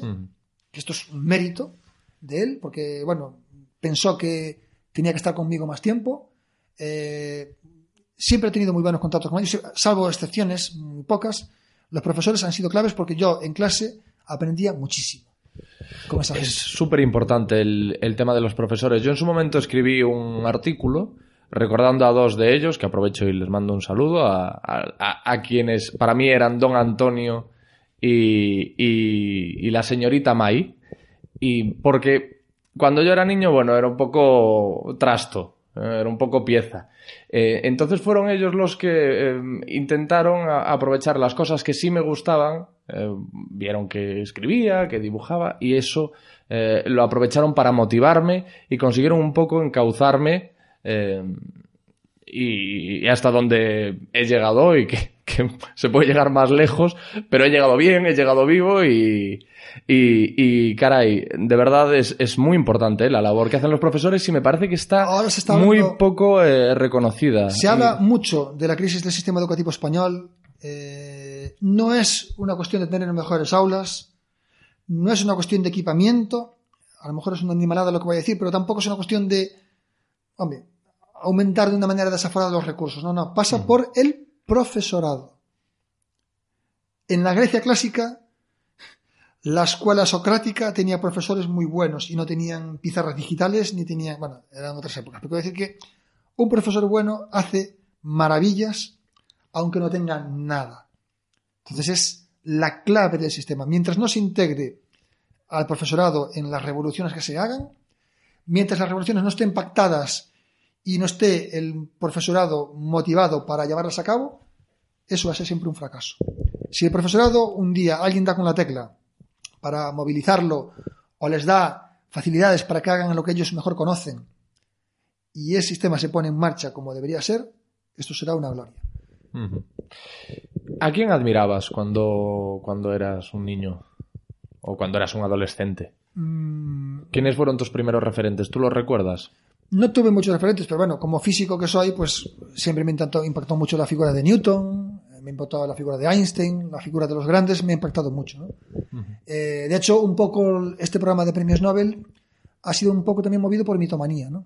Eh, la gente que gana premios Nobel para me parece muy, muy interesante. Hay gente que ha hecho prodigios, gente extraordinaria y puestos a escoger, pues esa gente. ¿no? Aunque es gente como tú y como yo, esto es una, una cosa estúpida lo que acabo de decir, pero uno se espera que sea No, un tío que entiendo, flota, sí. que flota. eh, Sí, sé lo que quieres que incluso decir. va a venir en plan divo, al Que contrario. tienen los pies en la tierra. Llevo ya 35 visitas de, de este programa y tengo que decir que no me he topado con, con ningún divo en ningún momento. ¿no? 29 premios Nobel. Han conocido Galicia o han vuelto a ella, porque no sé si alguno 31, ya había bueno, estado. bueno, premios Nobel eh, eh, también se trae a gente de matemáticas, que es la medalla Fields o el premio Abel. Ha venido una de premio Turing, entonces son 31 personas de ese programa y cuatro del llamado pr- premio Fonseca, que es una spin-off que pusimos en marcha en el año 2008 y que da un premio de comunicación a la de imagen científica. Lo ha ganado Stephen Hawking, el primero, lo ha ganado David Attenborough de la BBC, lo ha ganado gente muy importante también. Eh, ¿Esos encuentros eh, cumplen con tus eh, expectativas? Me refiero en, en lo tocante a la gente, a la asistencia, al interés Sí, sí. que percibes en, en- en- en los asistentes. ¿La gente es consciente del privilegio que supone tener a un premio Nobel aquí? Bueno, primero son dos preguntas. La primera Sí. es que el programa ha superado con creces las expectativas que tenía. Eh, porque en principio la idea, hablando con el rector en aquel momento, que era sin embargo, Era un programa para traer a gente muy buena que viniese aquí un poco más de tiempo. Pero como mi grupo eh, tenía relación con un premio Nobel, digamos, de- dedicado a la nanotecnología, pues pensamos en hacer una celebración. Se cumplía 20 años de su última visita con un congreso que había, se, había hecho aquí. Entonces hice la primera prueba con ese premio Nobel. A partir de ahí dije, de aquí no me bajo. Las visitas resultaron muy bien porque se generan sinergias, se realizan negocios, hay una parte educativa muy importante, entonces ha funcionado bastante bien. Y aquí programa. comen bien, además. o sea, Exacto. se irán y- encantados. Ven, ven la Costa de la Morte, que los llevo a mi zona y tal. es. Pero una vez dicho esto, eh, la, la gente se acostumbra. Y de hecho me ocurre que eh, en la facultad la gente me pregunta cuándo viene el próximo Nobel. Claro, los alumnos, esto, este programa lleva 12 años. Los alumnos de física de ahora, Lo entienden ya como los de algo- cuarto curso. Para ellos es algo normal. Es como llover que vengan los premios Nobel aquí. Entonces, ¿cuándo viene el próximo? Y mira, esto viene o no viene, ¿no? O sea, el, programa este cuando se acabe, pues se acaba, ¿no? Entonces, claro, la gente lo ve ya como algo normal. Eh, este programa tiene que tener el premio Nobel como lleva tanto tiempo, pues para la gente es algo habitual. Entonces parece como, como si fuese más fácil de lo que es, ¿no? Es normal que vengan aquí, pues claro, pero es normal si te lo trabajas. Y Hay tú- algún caso que es difícil de traer, por ejemplo. Ya. Y tú, eh, ¿quién te acabaría diciendo a ti que ibas a charlar de tú a tú con premios Nobel, ¿no? Con gente a la que tú eh, seguramente eh, admires y por la que tengas un, un gran respeto. Eso para ti tú te paras a, a pensar en eso. Tú dices, caray, En el momento, no, eso lo pienso muchas veces, porque cuando están aquí es un lío siempre, ¿no? Eh, ya el propio proceso de, de preparación, eh, cuando están aquí es una locura, y vives tan rápido que no lo saboreas. Es una pena, ¿no? lo saboreas a posteriori, sí. Y cuando estás aquí estás como en una anestesia. Pasas mucho tiempo con él, pasas mucho tiempo con él eh, y, y tienes muchos momentos de soledad con él, ¿no? Eso es lo bueno, porque vamos de paseo. Hay gente, de hecho, la gente que, que está en esta, en esta, en esta- en este programa, eh, pues a veces es colaboradores, ex colaboradores de ese premio Nobel, que son los que yo uso para hacer de eh, padrinos de esa visita. Ujú. Entonces hay gente que ha estado con ellos en sus centros y me dice que he pasado más con él más tiempo aquí, neto, que en cuatro años en, en el centro. ¿no? Claro, porque estás con él tres Fuera días. de su- tres claro. días, vas de, de copas con él, comes con él, vas de paseo con él, hablas de todo. Qué pasada. Y, y eso, claro, eh, te cuentan anécdotas, ¿no? Con, con, Don- con John Nash tengo anécdotas buenísimas, eh, con gente que lo ha conocido, de premios que había podido llevar hace 50 años y que descubrió aquí por qué no los había llevado, eh, cosas que algún día tendré que escribir, y anécdotas a montones. Pero claro, lo saboreas cuando han pasado. Cuando estás con ellos no te das cuenta. John Nash, que, que ya son dos años, ¿no? Desde su fallecimiento Sí. con su mujer, con Alicia. Eh, ¿Son los casos más mediáticos? Es otra pregunta que, por lo menos para mí y por mi propia curiosidad, es ineludible, que es cómo son Stephen Hawking y John Nash. Que, por cierto, vamos a aprovechar para, para hacer una cosilla, que es decirle a la gente que es Stephen Hawking, no Hawkins. Sí, sí, sí, sí, sí. Estoy hasta las narices de la S. Vamos a aprovechar ya para ese, decir por favor. es Hawking. Sí, sí. ¿Cómo, cómo, Bueno, cómo son dos personajes muy particulares. Voy a empezar con el de Nash, que fue el primero. Eh, Nash vino en el año 2007. Y claro, la imagen que tienes de él es la de la película, Una mente maravillosa, que te pinta un esquizofrénico paranoide, que es lo que él es. Que de hecho hablaré también ahora mismo de... de Y claro, la cosa eh, es, ¿este señor puede venir o no puede venir? Porque claro, este señor viaja o no viaja. Tiene sus circunstancias. Y si viene aquí, puede llevar a cabo el programa que tengo diseñado. Eh, Entonces lo que hace es buscar espías. Y había alguien, yo conozco a alguien, que conoce a alguien, que es amigo de alguien que está en Princeton, eh, cerca de su despacho. Y ahí, preguntando, oye, eh, ¿tu vecino de despacho eh, se mueve? Sí, sí, sí, podrá ir. Podrá ir y tal. Y lo va a hacer. Entonces dije, bueno, pues lo traemos. Vino él, la mujer y el hijo. Eh, El hijo Johnny, Johnny, que que está también, que como también él, está... pero mucho peor. Padece esquizofrenia Y también. la sorpresa, claro, yo sabía que es un tío que está mal y dije, ostras, eh, a ver qué hago. Yo nerviosísimo. Y el tío está mucho mejor de lo que parece. Porque supongo que con una combinación de, medi- de- de medicinas y su propia capacidad lógica, el tío ha llegado a un punto en el cual se controla. En la película de Ron Howard, que llevó el Oscar, Es que una mente maravillosa, el nombre no es al azar. Es que tiene una mente con la que, que es un hombre que es capaz de controlar su Sí, esquizofrenia. sí, es que eso Eh, trasciende todo, todo límite. Esa película llevaba algunos Oscars, pero es que el Howard, digamos, re- eh, representa eso con una niña, que es la, la alucinación que tiene John Nash. Que no Una niña crece. que se le aparece y Mm. tal, entonces él la ve y hay un momento que se da cuenta de que, ostras, la niña no crece. Entonces la niña no es real. Entonces el tío filtra con su capacidad lógica. Y esa capacidad lógica es la que le permite a él eh, estar en ese punto. Entonces, claro, es un tipo que realmente pues está bastante mejor de lo que parece. El vídeo está puesto en YouTube, en, en la- en el portal de televisión de la Universidad de Santiago de Compostela. El tipo da una charla un poco rara porque lee, pero la da. Y además eh, ves que el tipo te cuenta sus propias eh, inquietudes. En aquel momento, él era premio Nobel de Economía, pero no era premio Abel de Matemáticas. Y para él su trabajo eh, era en la parte de matemáticas. O sea, él, el trabajo por el que le dieron el, el premio Nobel de Economía es un trabajo que es su tesis doctoral, que son 20 22 páginas, yo lo tengo ahí. Y él me decía que sobraban 21. Su trabajo es una página. Y él siempre se sorprendió de que le dieran tanta bola a eso. Mm. Él decía, mi trabajo bueno es el otro, el de geometría, el de matemáticas, El que se llevó el premio Abel. el que se llama el premio Abel. Y de hecho yo eh, me fijaba y lo contento que estaba el tío cuando le dieron el premio Abel, ¿no? Porque para él, para él era su Ese era el que Ese esperaba. era su año. No, no ganó la medalla Fields en el año 1958, la medalla Fields es el otro premio matemático, eh, y él la ansiaba muchísimo, cuando no la llevó se llevó un disgusto morrocotudo. 50 años después en Santiago conocí a alguien, uno de los que traje, era discípulo de una persona que había estado en ese jurado, me contó una historia sorprendente, que no vamos a contar aquí. ¿Por? Eh, bueno, porque tiene detalles así más privados y, y- y tal.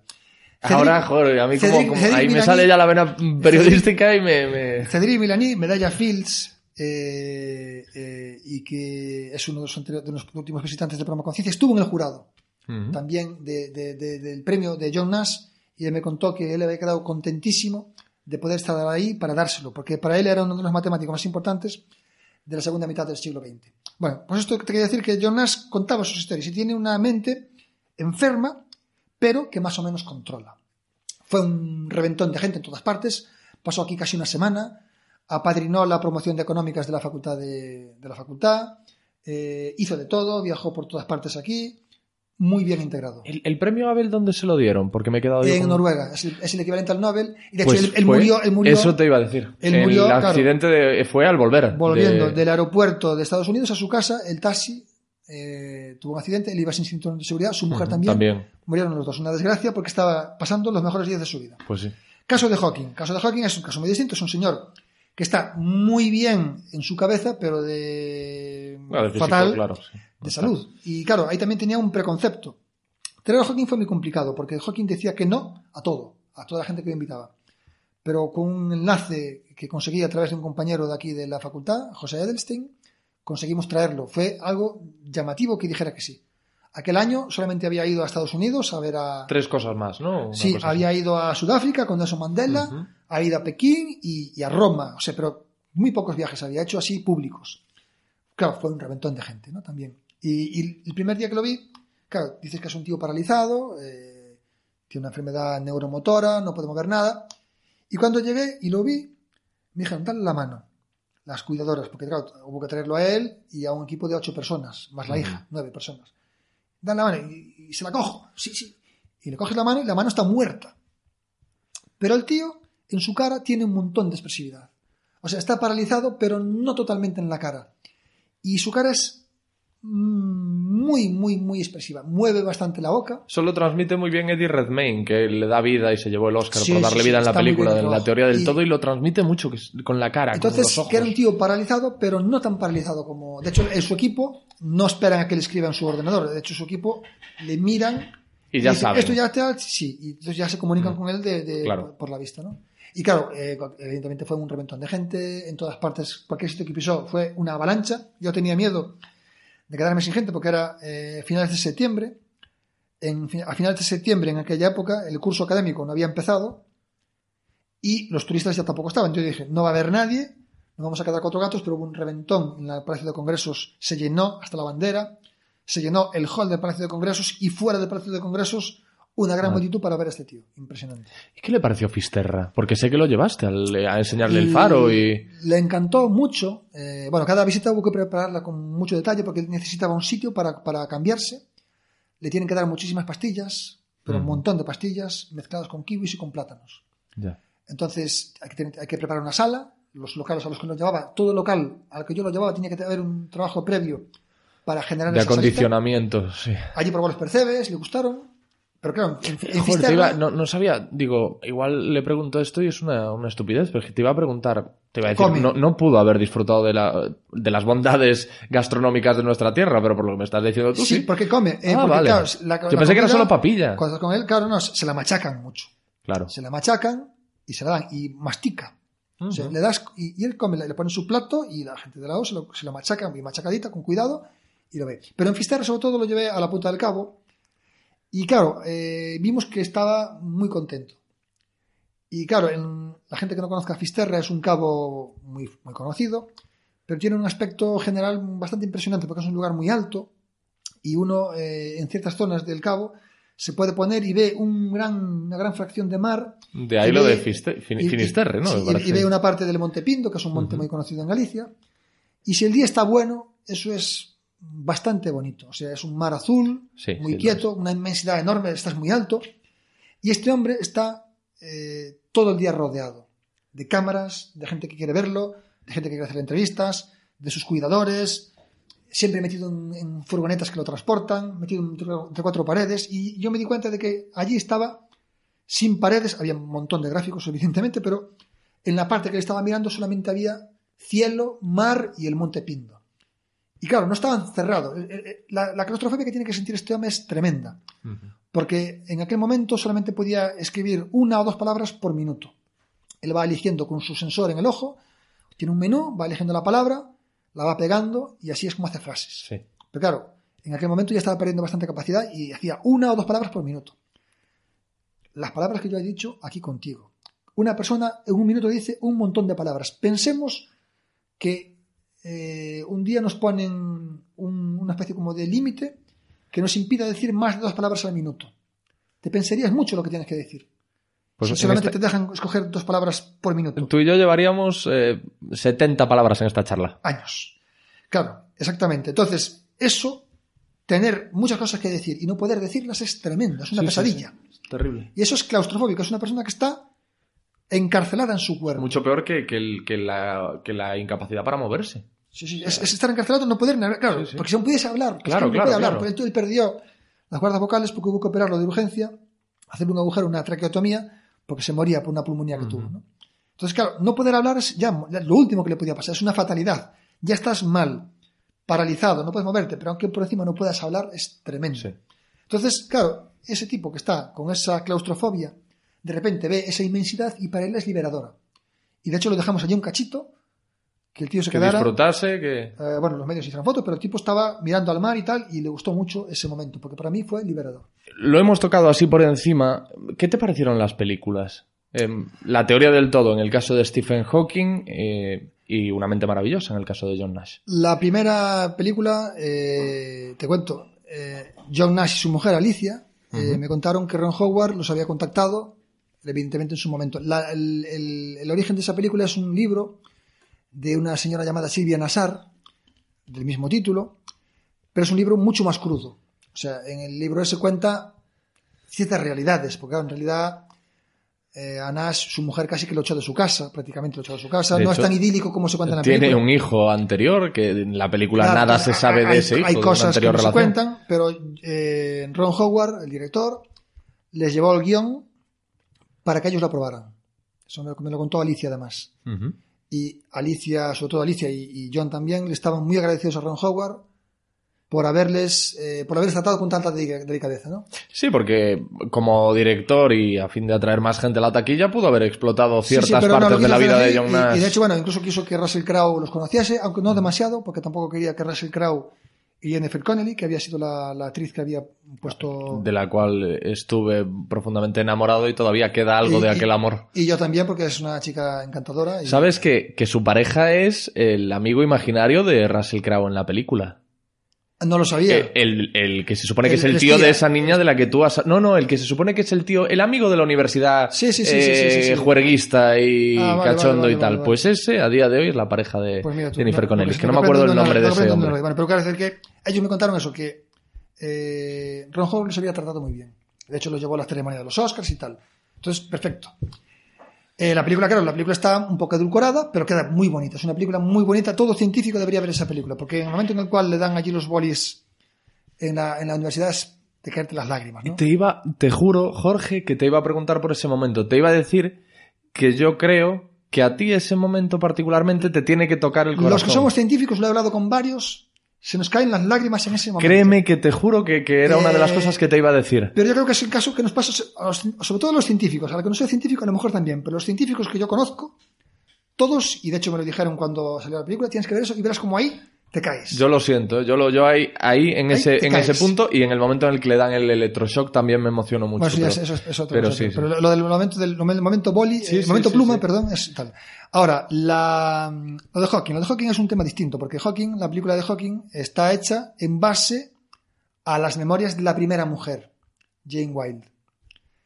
Eh, el pro- eso es- eh, la, la figura de Jane Wilde tiene mucho mérito, porque ella es quien ha hecho posible el Hawking actual. Ella se casó con él ya cuando estaba diagnosticado. Sí, una foto de él con el bastón y Le quedaban, de hecho, le quedaban sí. un año de vida, dos años de vida. Era un matrimonio para durar, para quedarse viuda al Sí, año, ¿no? sí, sí, sí. Pero no se sabe por qué. Hawking ha sobrevivido. No nadie sabe por qué. De una manera extraordinaria. La gente que tiene esa enfermedad, esa esclerosis lateral am- amiotrófica, la ELA, la gente esa se muere dos, tres años. Yo escuché que hay una explicación médica, como que el- la, la ELA que él tiene, la esclerosis lateral amiotrófica que él tiene, es especial por algo. Hay algo eh, que la hace diferente al resto de... Eso está claro, que la hace porque, bueno, es una cosa. Bueno, claro, sí, va, es, es evidente. supervivencia. Él ahora tiene 75 años. Pero bueno, lo que, lo que, lo que iba. Él, claro, se quedó inválido muy pronto. Y tiene, eso en primer lugar quiero hacer una reflexión, que es que el mérito que él tiene, él ha hecho sus mejores aportaciones finales de los 60, con Roger Penrose, que también vino aquí a Santiago, y principios de los 70. Su hija me decía que ella, su padre, en esa época ya no podía casi escribir. Entonces, su hija me comentaba que la gente a veces olvida el gran mérito que tuvo Stephen Hawking, porque es alguien que ha hecho sus trabajos sin poder escribir en una pizarra. Sí, sí. Eso a un físico le ayuda mucho, poder escribir en un papel tus cuentas. Y él, él no podía hacerlo, ¿no? Ya en esa época, en que fue su mejor época, ya no podía hacerlo. Eh, entonces, Jane Wilde fue la que se tuvo que comer el marrón de tener un marido con tres niños pequeños, un marido que no se puede mover, que tiene multitud de problemas. Ella aguantó todo en sus hombros y justo cuando él se hace famoso, que es cuando saca el libro La breve historia del tiempo, que por cierto aprovecho el nicho comercial, yo lo estoy traduciendo Sí, sí. ahora para la Universidad de Santiago. Te comentaba antes mi relación con la colección de divulgación de la universidad.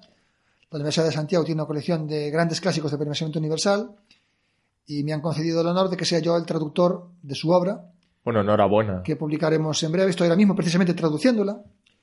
Y veo, por ejemplo, en la primera edición, cómo le dedica el libro a Jane. ¿vale? Eh, esa primera edición es cuando el libro no se sabe lo que va- el éxito que va a tener. Fue un éxito bestial. Millones. Líder de ventas durante semanas.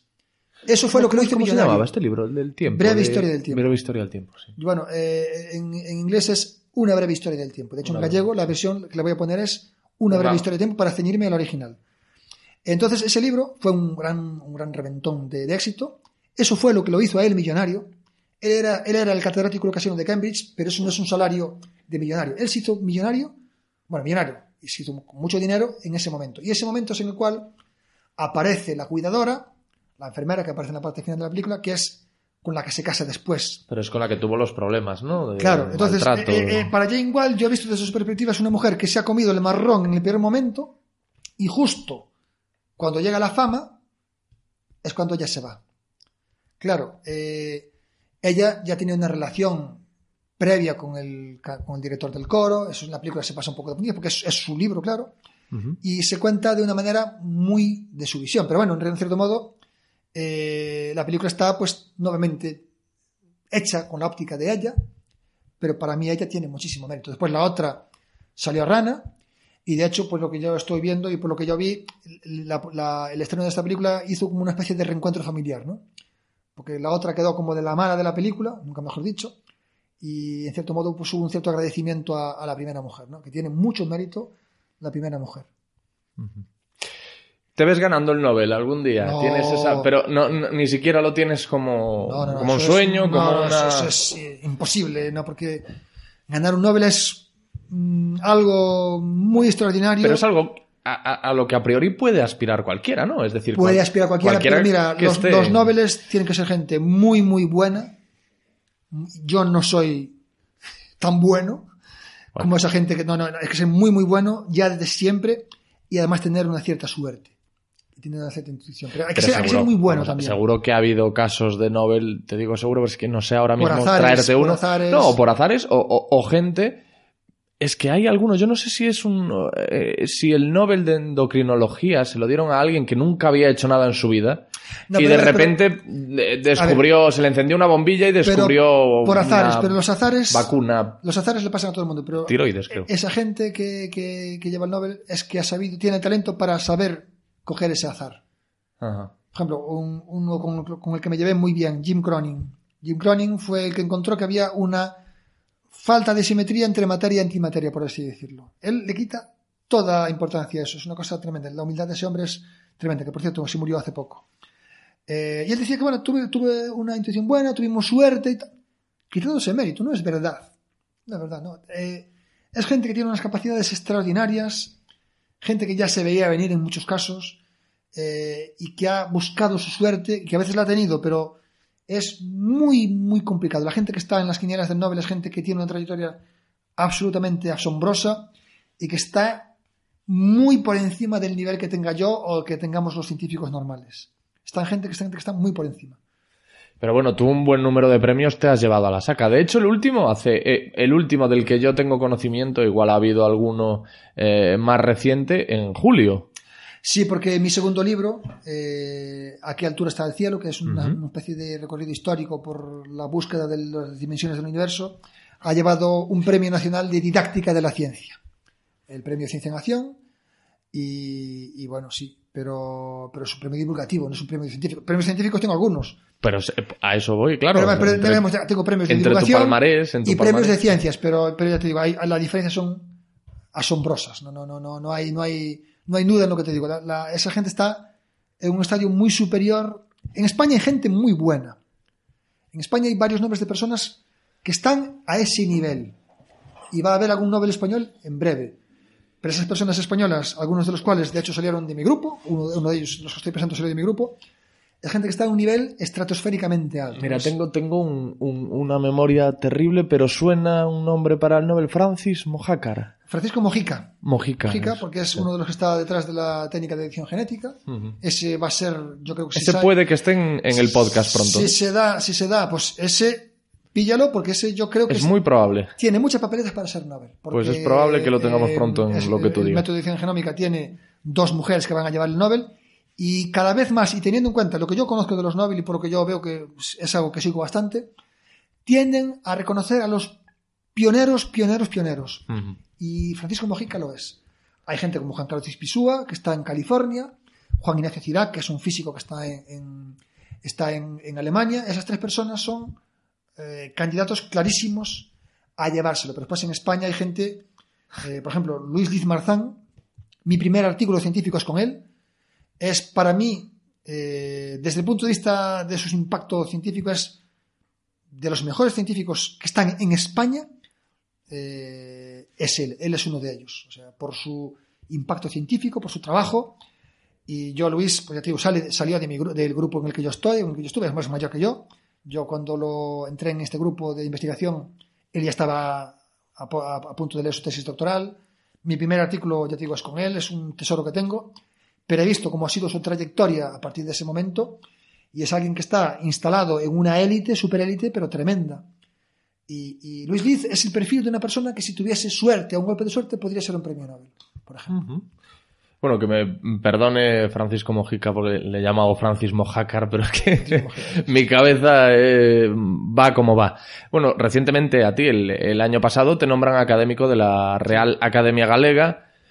eh, tú cuando, cuando echas un vistazo a todo lo que has conseguido, a lo que veo que le estás quitando hierro... No, te, te lo pongo en contexto. Sí, Y estoy contento con mis resultados y he tenido suerte, pero yo me pongo en el contexto de la gente buena y yo no estoy, no soy tan bueno como esa gente, ni de lejos. Y, y la gente muy buena estoy lejísimo. pero sí te pasa que, que echas la vista atrás y dices, bueno, echa la vista atrás o te ves a ti ahora mismo y dices, oye, pues he hecho las cosas bien, la verdad. Bueno, lo- Estoy lo- contento. El nombramiento como académico fue un, es un gran honor. Eh, bueno, académico correspondiente, eh, maticémoslo también, ¿no? Y no es porque yo sea escritor, que es lo normal, es por mis trabajos en dinámica lingüística, de los, de los que hablé antes, ¿no? Sí. Trabajos de sociolingüística. Entonces, digamos que me incorporan por eso. Y, y bueno, sí, es una, es una gran sorpresa. Yo digamos que algo que sí que he hecho y de lo que me siento bastante satisfecho es que he trabajado en todas las grandes áreas del saber que hay en esta universidad. He trabajado, digamos que la universidad reparte sus áreas en cinco grandes grupos. Están las ciencias puras, está la ingeniería, están las ciencias de la salud, están las humanidades, están las ciencias sociales. Bueno, pues yo tengo... Y has metido la patita en todas. Y yo, yo sí que algo de lo que hago gala es que yo tengo producción científica en Joder. todas esas, esas grandes áreas. Y, y- pero es porque me gusta eh, estar en contacto con todos los nichos de la universidad y me gusta estar en contacto con todo lo que se hace y he procurado estar, buscar sinergias con todo el mundo. Y, y, bueno, pues eso sí que ha estado bien.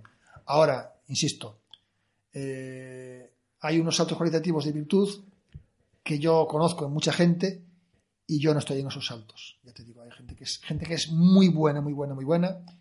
Y por encima de esa gente muy buena hay gente ultra buena que flota en una galaxia distinta. O sea, Jo, pues yo, yo quería que me, contesta, me contestases quién sabe. Cuando te, te he dicho lo de. ¿Crees que ganarás el Nobel algún día? Pero es que te veo tan tajante, joder, que me da pena. yo. Nunca, nunca, yo nunca, nunca, nunca. Pero te digo, en España, esas tres personas que te, dijo, que te he dicho, Cirac, eh, Mojica y, y eh, vamos, se lo merecen y lo llevarán en algún momento. Oye, formas parte de Mensa, Sí. que es como una eh, asociación internacional de superdotados. Eh, eh, sois como eh, el club Bilderberg del intelecto, ¿no? Sois como unos A ver, eh, elegidos. Uno puede ser más o menos crítico. Es un club que nació en Inglaterra en 1946 y es un club que tiene como único requisito superar un test de inteligencia y quedarte en el 2% alto. Ese es el requisito que tiene. Y a partir de ahí, pues bueno, uno saca sus conclusiones. El test de inteligencia es un test que puede tener más o menos... mm, Pero eso te, pre- te presentas tú. si tú, tú presentas tu candidatura y, y haces el test de ingreso. Yo de hecho co- soy coordinador de tests en, en Galicia eh, para hacer las pruebas. Las pruebas se hacen, hay, Y entra gente de aquí. Está entrando gente de aquí de Galicia. sí, sí, claro, hay gente en Galicia que entra en toda España. Eh, Mensa España lleva un buen ritmo de crecimiento. Ahora, a mí lo de, lo de superdotado me parece un poco difícil de aceptar porque, bueno, soy amigo de la principal experta en superdotación aquí en Galicia. Es una profesora muy amiga mía de la Facultad de Psicología, que la tenemos, que se puede ver desde la ventana en la cual estamos tú y yo ahora mismo. Ajá. vecina mía, Carmen Pomar, y claro, ella trabaja con niños de altas capacidades. Yo colaboro con ella siempre que puedo. Eh, Y no te y, identificas. y claro, no, no, y, y- y claro, la superdotación tiene un matiz más rico que a lo mejor el simplemente haber hecho un test de ingreso, en un, un test de inteligencia, ¿no? Entonces, yo diría que Mensa es una asociación en la cual está gente que ha hecho con una eficiencia súper alta un test de inteligencia, pero tampoco voy a decir que todos los que estén en Mensa sean superdotados. ¿no? Eso, no, eso no lo podría decir. Para mí hay un matiz, pero es un matiz difícil. ¿eh? Eh, pero yo viendo el trabajo de, de esta mujer, eh, es su área de trabajo, de hecho, veo que bueno, ese, ese- ese adjetivo de superdotado tiene más exigencias en algún caso que hacer un test de inteligencia. Y una vez dentro del Club Mensa, ¿qué hacéis? Lo ¿Qué- que qué- quieres, te pones en contacto con esa gente, hay reuniones anuales en las cuales la gente pues ponen como sus, sus Tú acudes, sueles acudir. eh. Yo casi no acudo. Ujú. Ahí pues hay una reunión que es la propia reunión de, de toda asociación, la reunión porque se marca por estatutos. Aquí ha, ha sido en Santiago, eh, yo esa sí que estuve. Pero vamos, simplemente se mueve mucho por la red. ¿no? Es- vivimos en un mundo digital. En Mensa, cuando yo empecé, cuando ingresé, éramos 200 miembros. De Galicia creo que soy el mayor o el segundo mayor. eh, éramos seis personas en aquel momento. Ahora en Galicia debemos estar cerca de 100. Ah. Eh, Mensa tenía 200 personas, ahora tiene más de 2.000. Eh, ha habido un disparo de, la- de los, de los ingresos a raíz de la, de la red. ¿no? Y es que en aquella época hacer los tests era muy complicado porque tenía que haber un supervisor que te lo hiciese. Entonces, en mi caso, yo pedí hacer la prueba y tardas- se tardó muchísimo tiempo en que yo pudiese hacer la prueba, porque tenían que mandar un libro, hacer una cosa, tenía que venir una persona a supervisarte, y hoy en día se hace con la web, hay una red de coordinadores, es mucho más fácil. Se me ha olvidado mm, preguntarte algo cuando hemos hablado de Stephen Hawking, algo que me vino en ese momento eh, a la cabeza. Él, él yo creo que ha dicho algo de, de que hay que ir buscando otros planetas en los Sí. que habitar para cuando podamos largarnos de aquí. A ver, Hawking eh, es alguien que en la situación en la que está le da todo igual, ¿no? Entonces él a veces hace, suelta esas putats para Ah, tal, pero, vale. pero bueno, eh, es imposible que un ser humano colonice un planeta de fuera de nuestro sistema solar, ¿no? O sea, eso es muy remoto, que a lo mejor en... en- ¿Sabes? Que se aburre y que suelta No, alguna no, de bueno, estas no, no, para. no es que no sé que se aburre, bueno, o sea, hace bien, porque él lo busca como catalizador para que la gente se dé cuenta de que estamos abocados al desastre, ¿no? Él- Ya. él sabe que tiene una visibilidad muy alta, pero claro, esas cosas, hombre, puede sí, que hay que buscar planetas, sí, pero que evidentemente es muy difícil, porque la estrella más cercana está a cuatro años luz y eso no se llega en, en, en, en 20 años, ¿sabes? No se llega en 20 años. Has eh, comentado casi al inicio de la, de la conversación, muy de pasada, lo de campeón gallego de baile de salón, campeón gallego de nata- natación en categoría de veteranos, jugador de la primera división gallega de ajedrez y ha obtenido también, es que esto lo he sacado de la Wikipedia, ¿eh? ha obtenido también otros triunfos menores en esgrima, taekwondo y atletismo. Sí, sí. El, de- el deporte. ¿Pero es ¿Cómo te ha dado tiempo a, a esto también? Eh, el deporte para mí es uno de los ejes de mi vida. O sea, mi vida consiste en trabajar, hacer deporte y, y, bueno. ¿Qué bueno, deporte haces ahora? ¿Natación? Ahora estoy, sí, estoy, estoy federado en natación y soy eh, miembro del equipo, del equipo de la Universidad de Santiago. eh, en veteranos, por supuesto. El deporte para mí siempre ha sido importante, pero solamente en la etapa del instituto, porque di el estirón en el instituto y correr se me daba bien. Y cuando tenía 18 años empecé a hacer taekwondo. Y para mí fue una gran, un gran descubrimiento el taekwondo. Esto derriba un cliché, ¿eh? El cliché este de que Eh. los científicos se les dan mal los deportes y... Al taekwondo me dediqué bastante. eh, me fue relativamente bien. Entrenaba con bastante criterio. Y, y el taekwondo, digamos que me transportó a un hábito de hacer deporte ya con una cierta intensidad. Correr también se me daba bien. Y a partir de ahí, pues cuando dejé el taekwondo, eh, pues me cambié a otra cosa. Manteniendo, ya empezaba a nadar, pero me pasé la esgrima. Con una entrenadora muy buena, era Rosa María Cano, que era campeona de España absoluta de espada. Entonces, claro, vol- volvemos a lo de siempre, ¿no? Si tienes buenos maestros, buenos entrenadores, pues te va bien. Mm. Con Rosa María Cano aprendí muchísimo en, en espada. Eh, me fue también bien en el Campeonato de Santiago. El baile de salón es algo muy distinto porque me apuntó un día mi madre. Mi madre me llamó un día al despacho. Ah, no es lo típico para ligar, ¿no? Yo he "Empie- tenido amigos dijo, que se "Empiezas apuntaban a- para ligar. Vas a empezar a bailar el viernes y, te, y vas a bailar con esta chica. Ya ya había buscado tal, no sé por qué. Y como la gente que hace taekwondo eh, tiene una, una manera de competir que es haciendo formas, haciendo una serie de pasos, como una especie de danza, se llaman punses, en, en karate se llaman katas. El baile era algo parecido. Yo lo vi como algo parecido. Y, me lo tomé con mi compañera de esa manera. Y nos fue muy bien. Ganamos el campeonato gallego del año 96.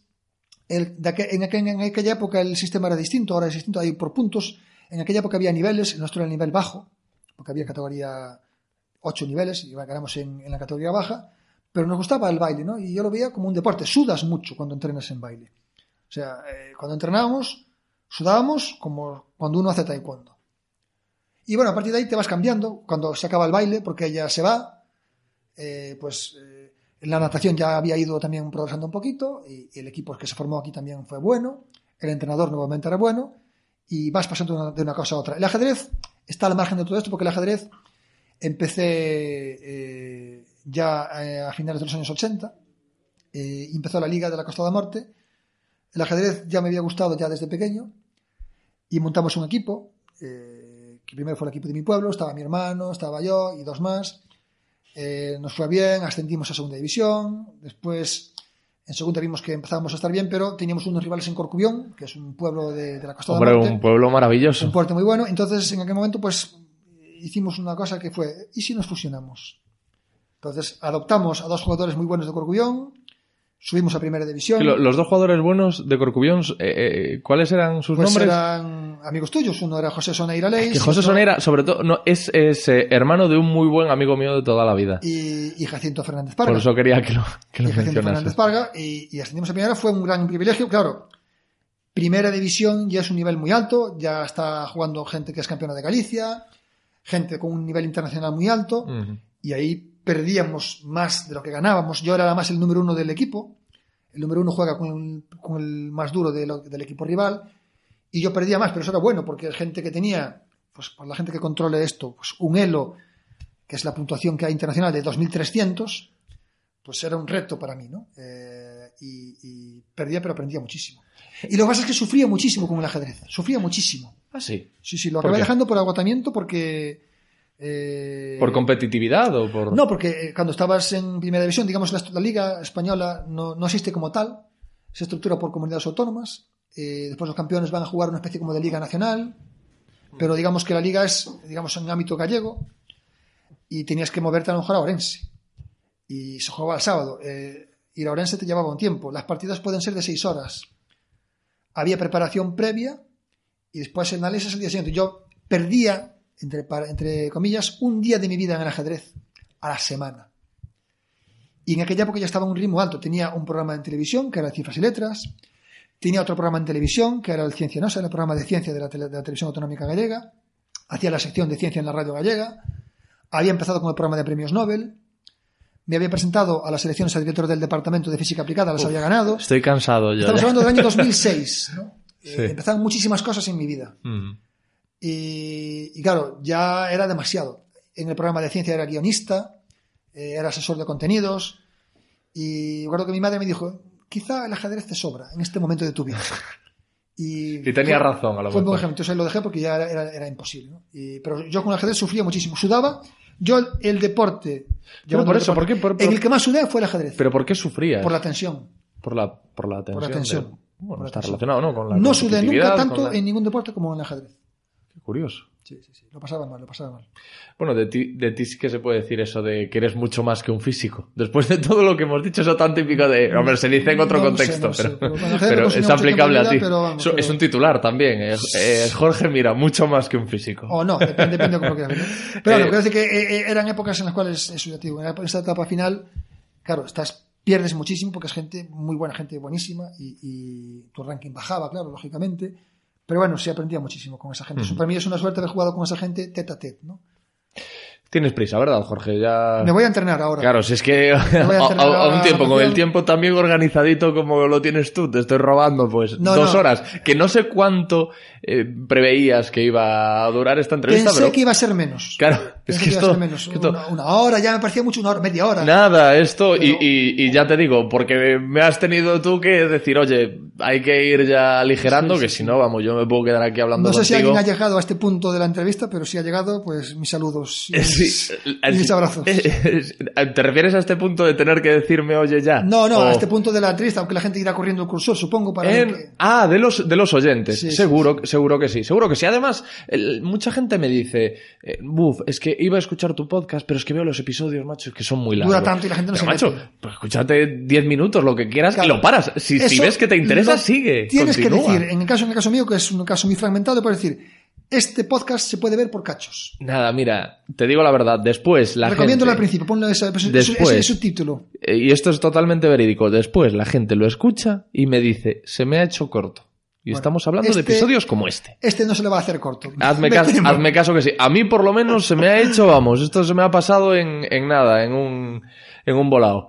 Bueno, macho, pues de verdad, muchas gracias, ha, ha sido un, un placer y siempre que tú me dejes, volveré a estar aquí en algún momento para, para continuar, porque Pues- se han quedado un montón de cosas en el tintero. Encantado, un saludo a los oyentes. eh, nota al final del programa, puede usted oír esto moviendo el cursor y, y poniéndolo así a cachitos, porque si no, igual se le hace de más. Esto tiene un contenido muy variado, se habla de penes, se habla de religión. ¿Cómo sabes cuál es el tema que atrae que lo pones de primero? Se eh? habla de deporte, se habla de física y usted puede elegir. Haga así, a- como decimos en Galicia, o show, al azar. Gracias, amigo. Chao. Lo que tú digas. Gente que vale la pena escuchar.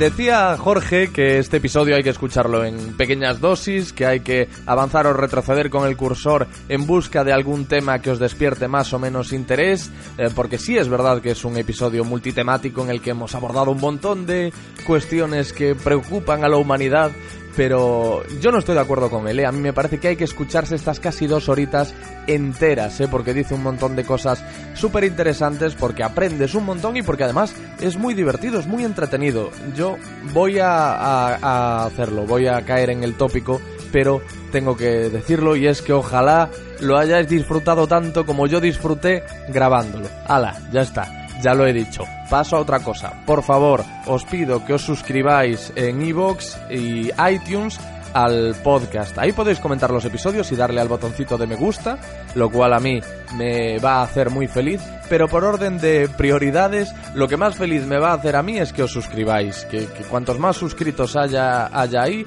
a más gente podremos llegar. Eso para mí es lo más importante y después ya está lo de que le deis me gusta a cada episodio y así además puedo saber un poco pues cuáles son los que más eh, os han gustado y seguir por esa línea.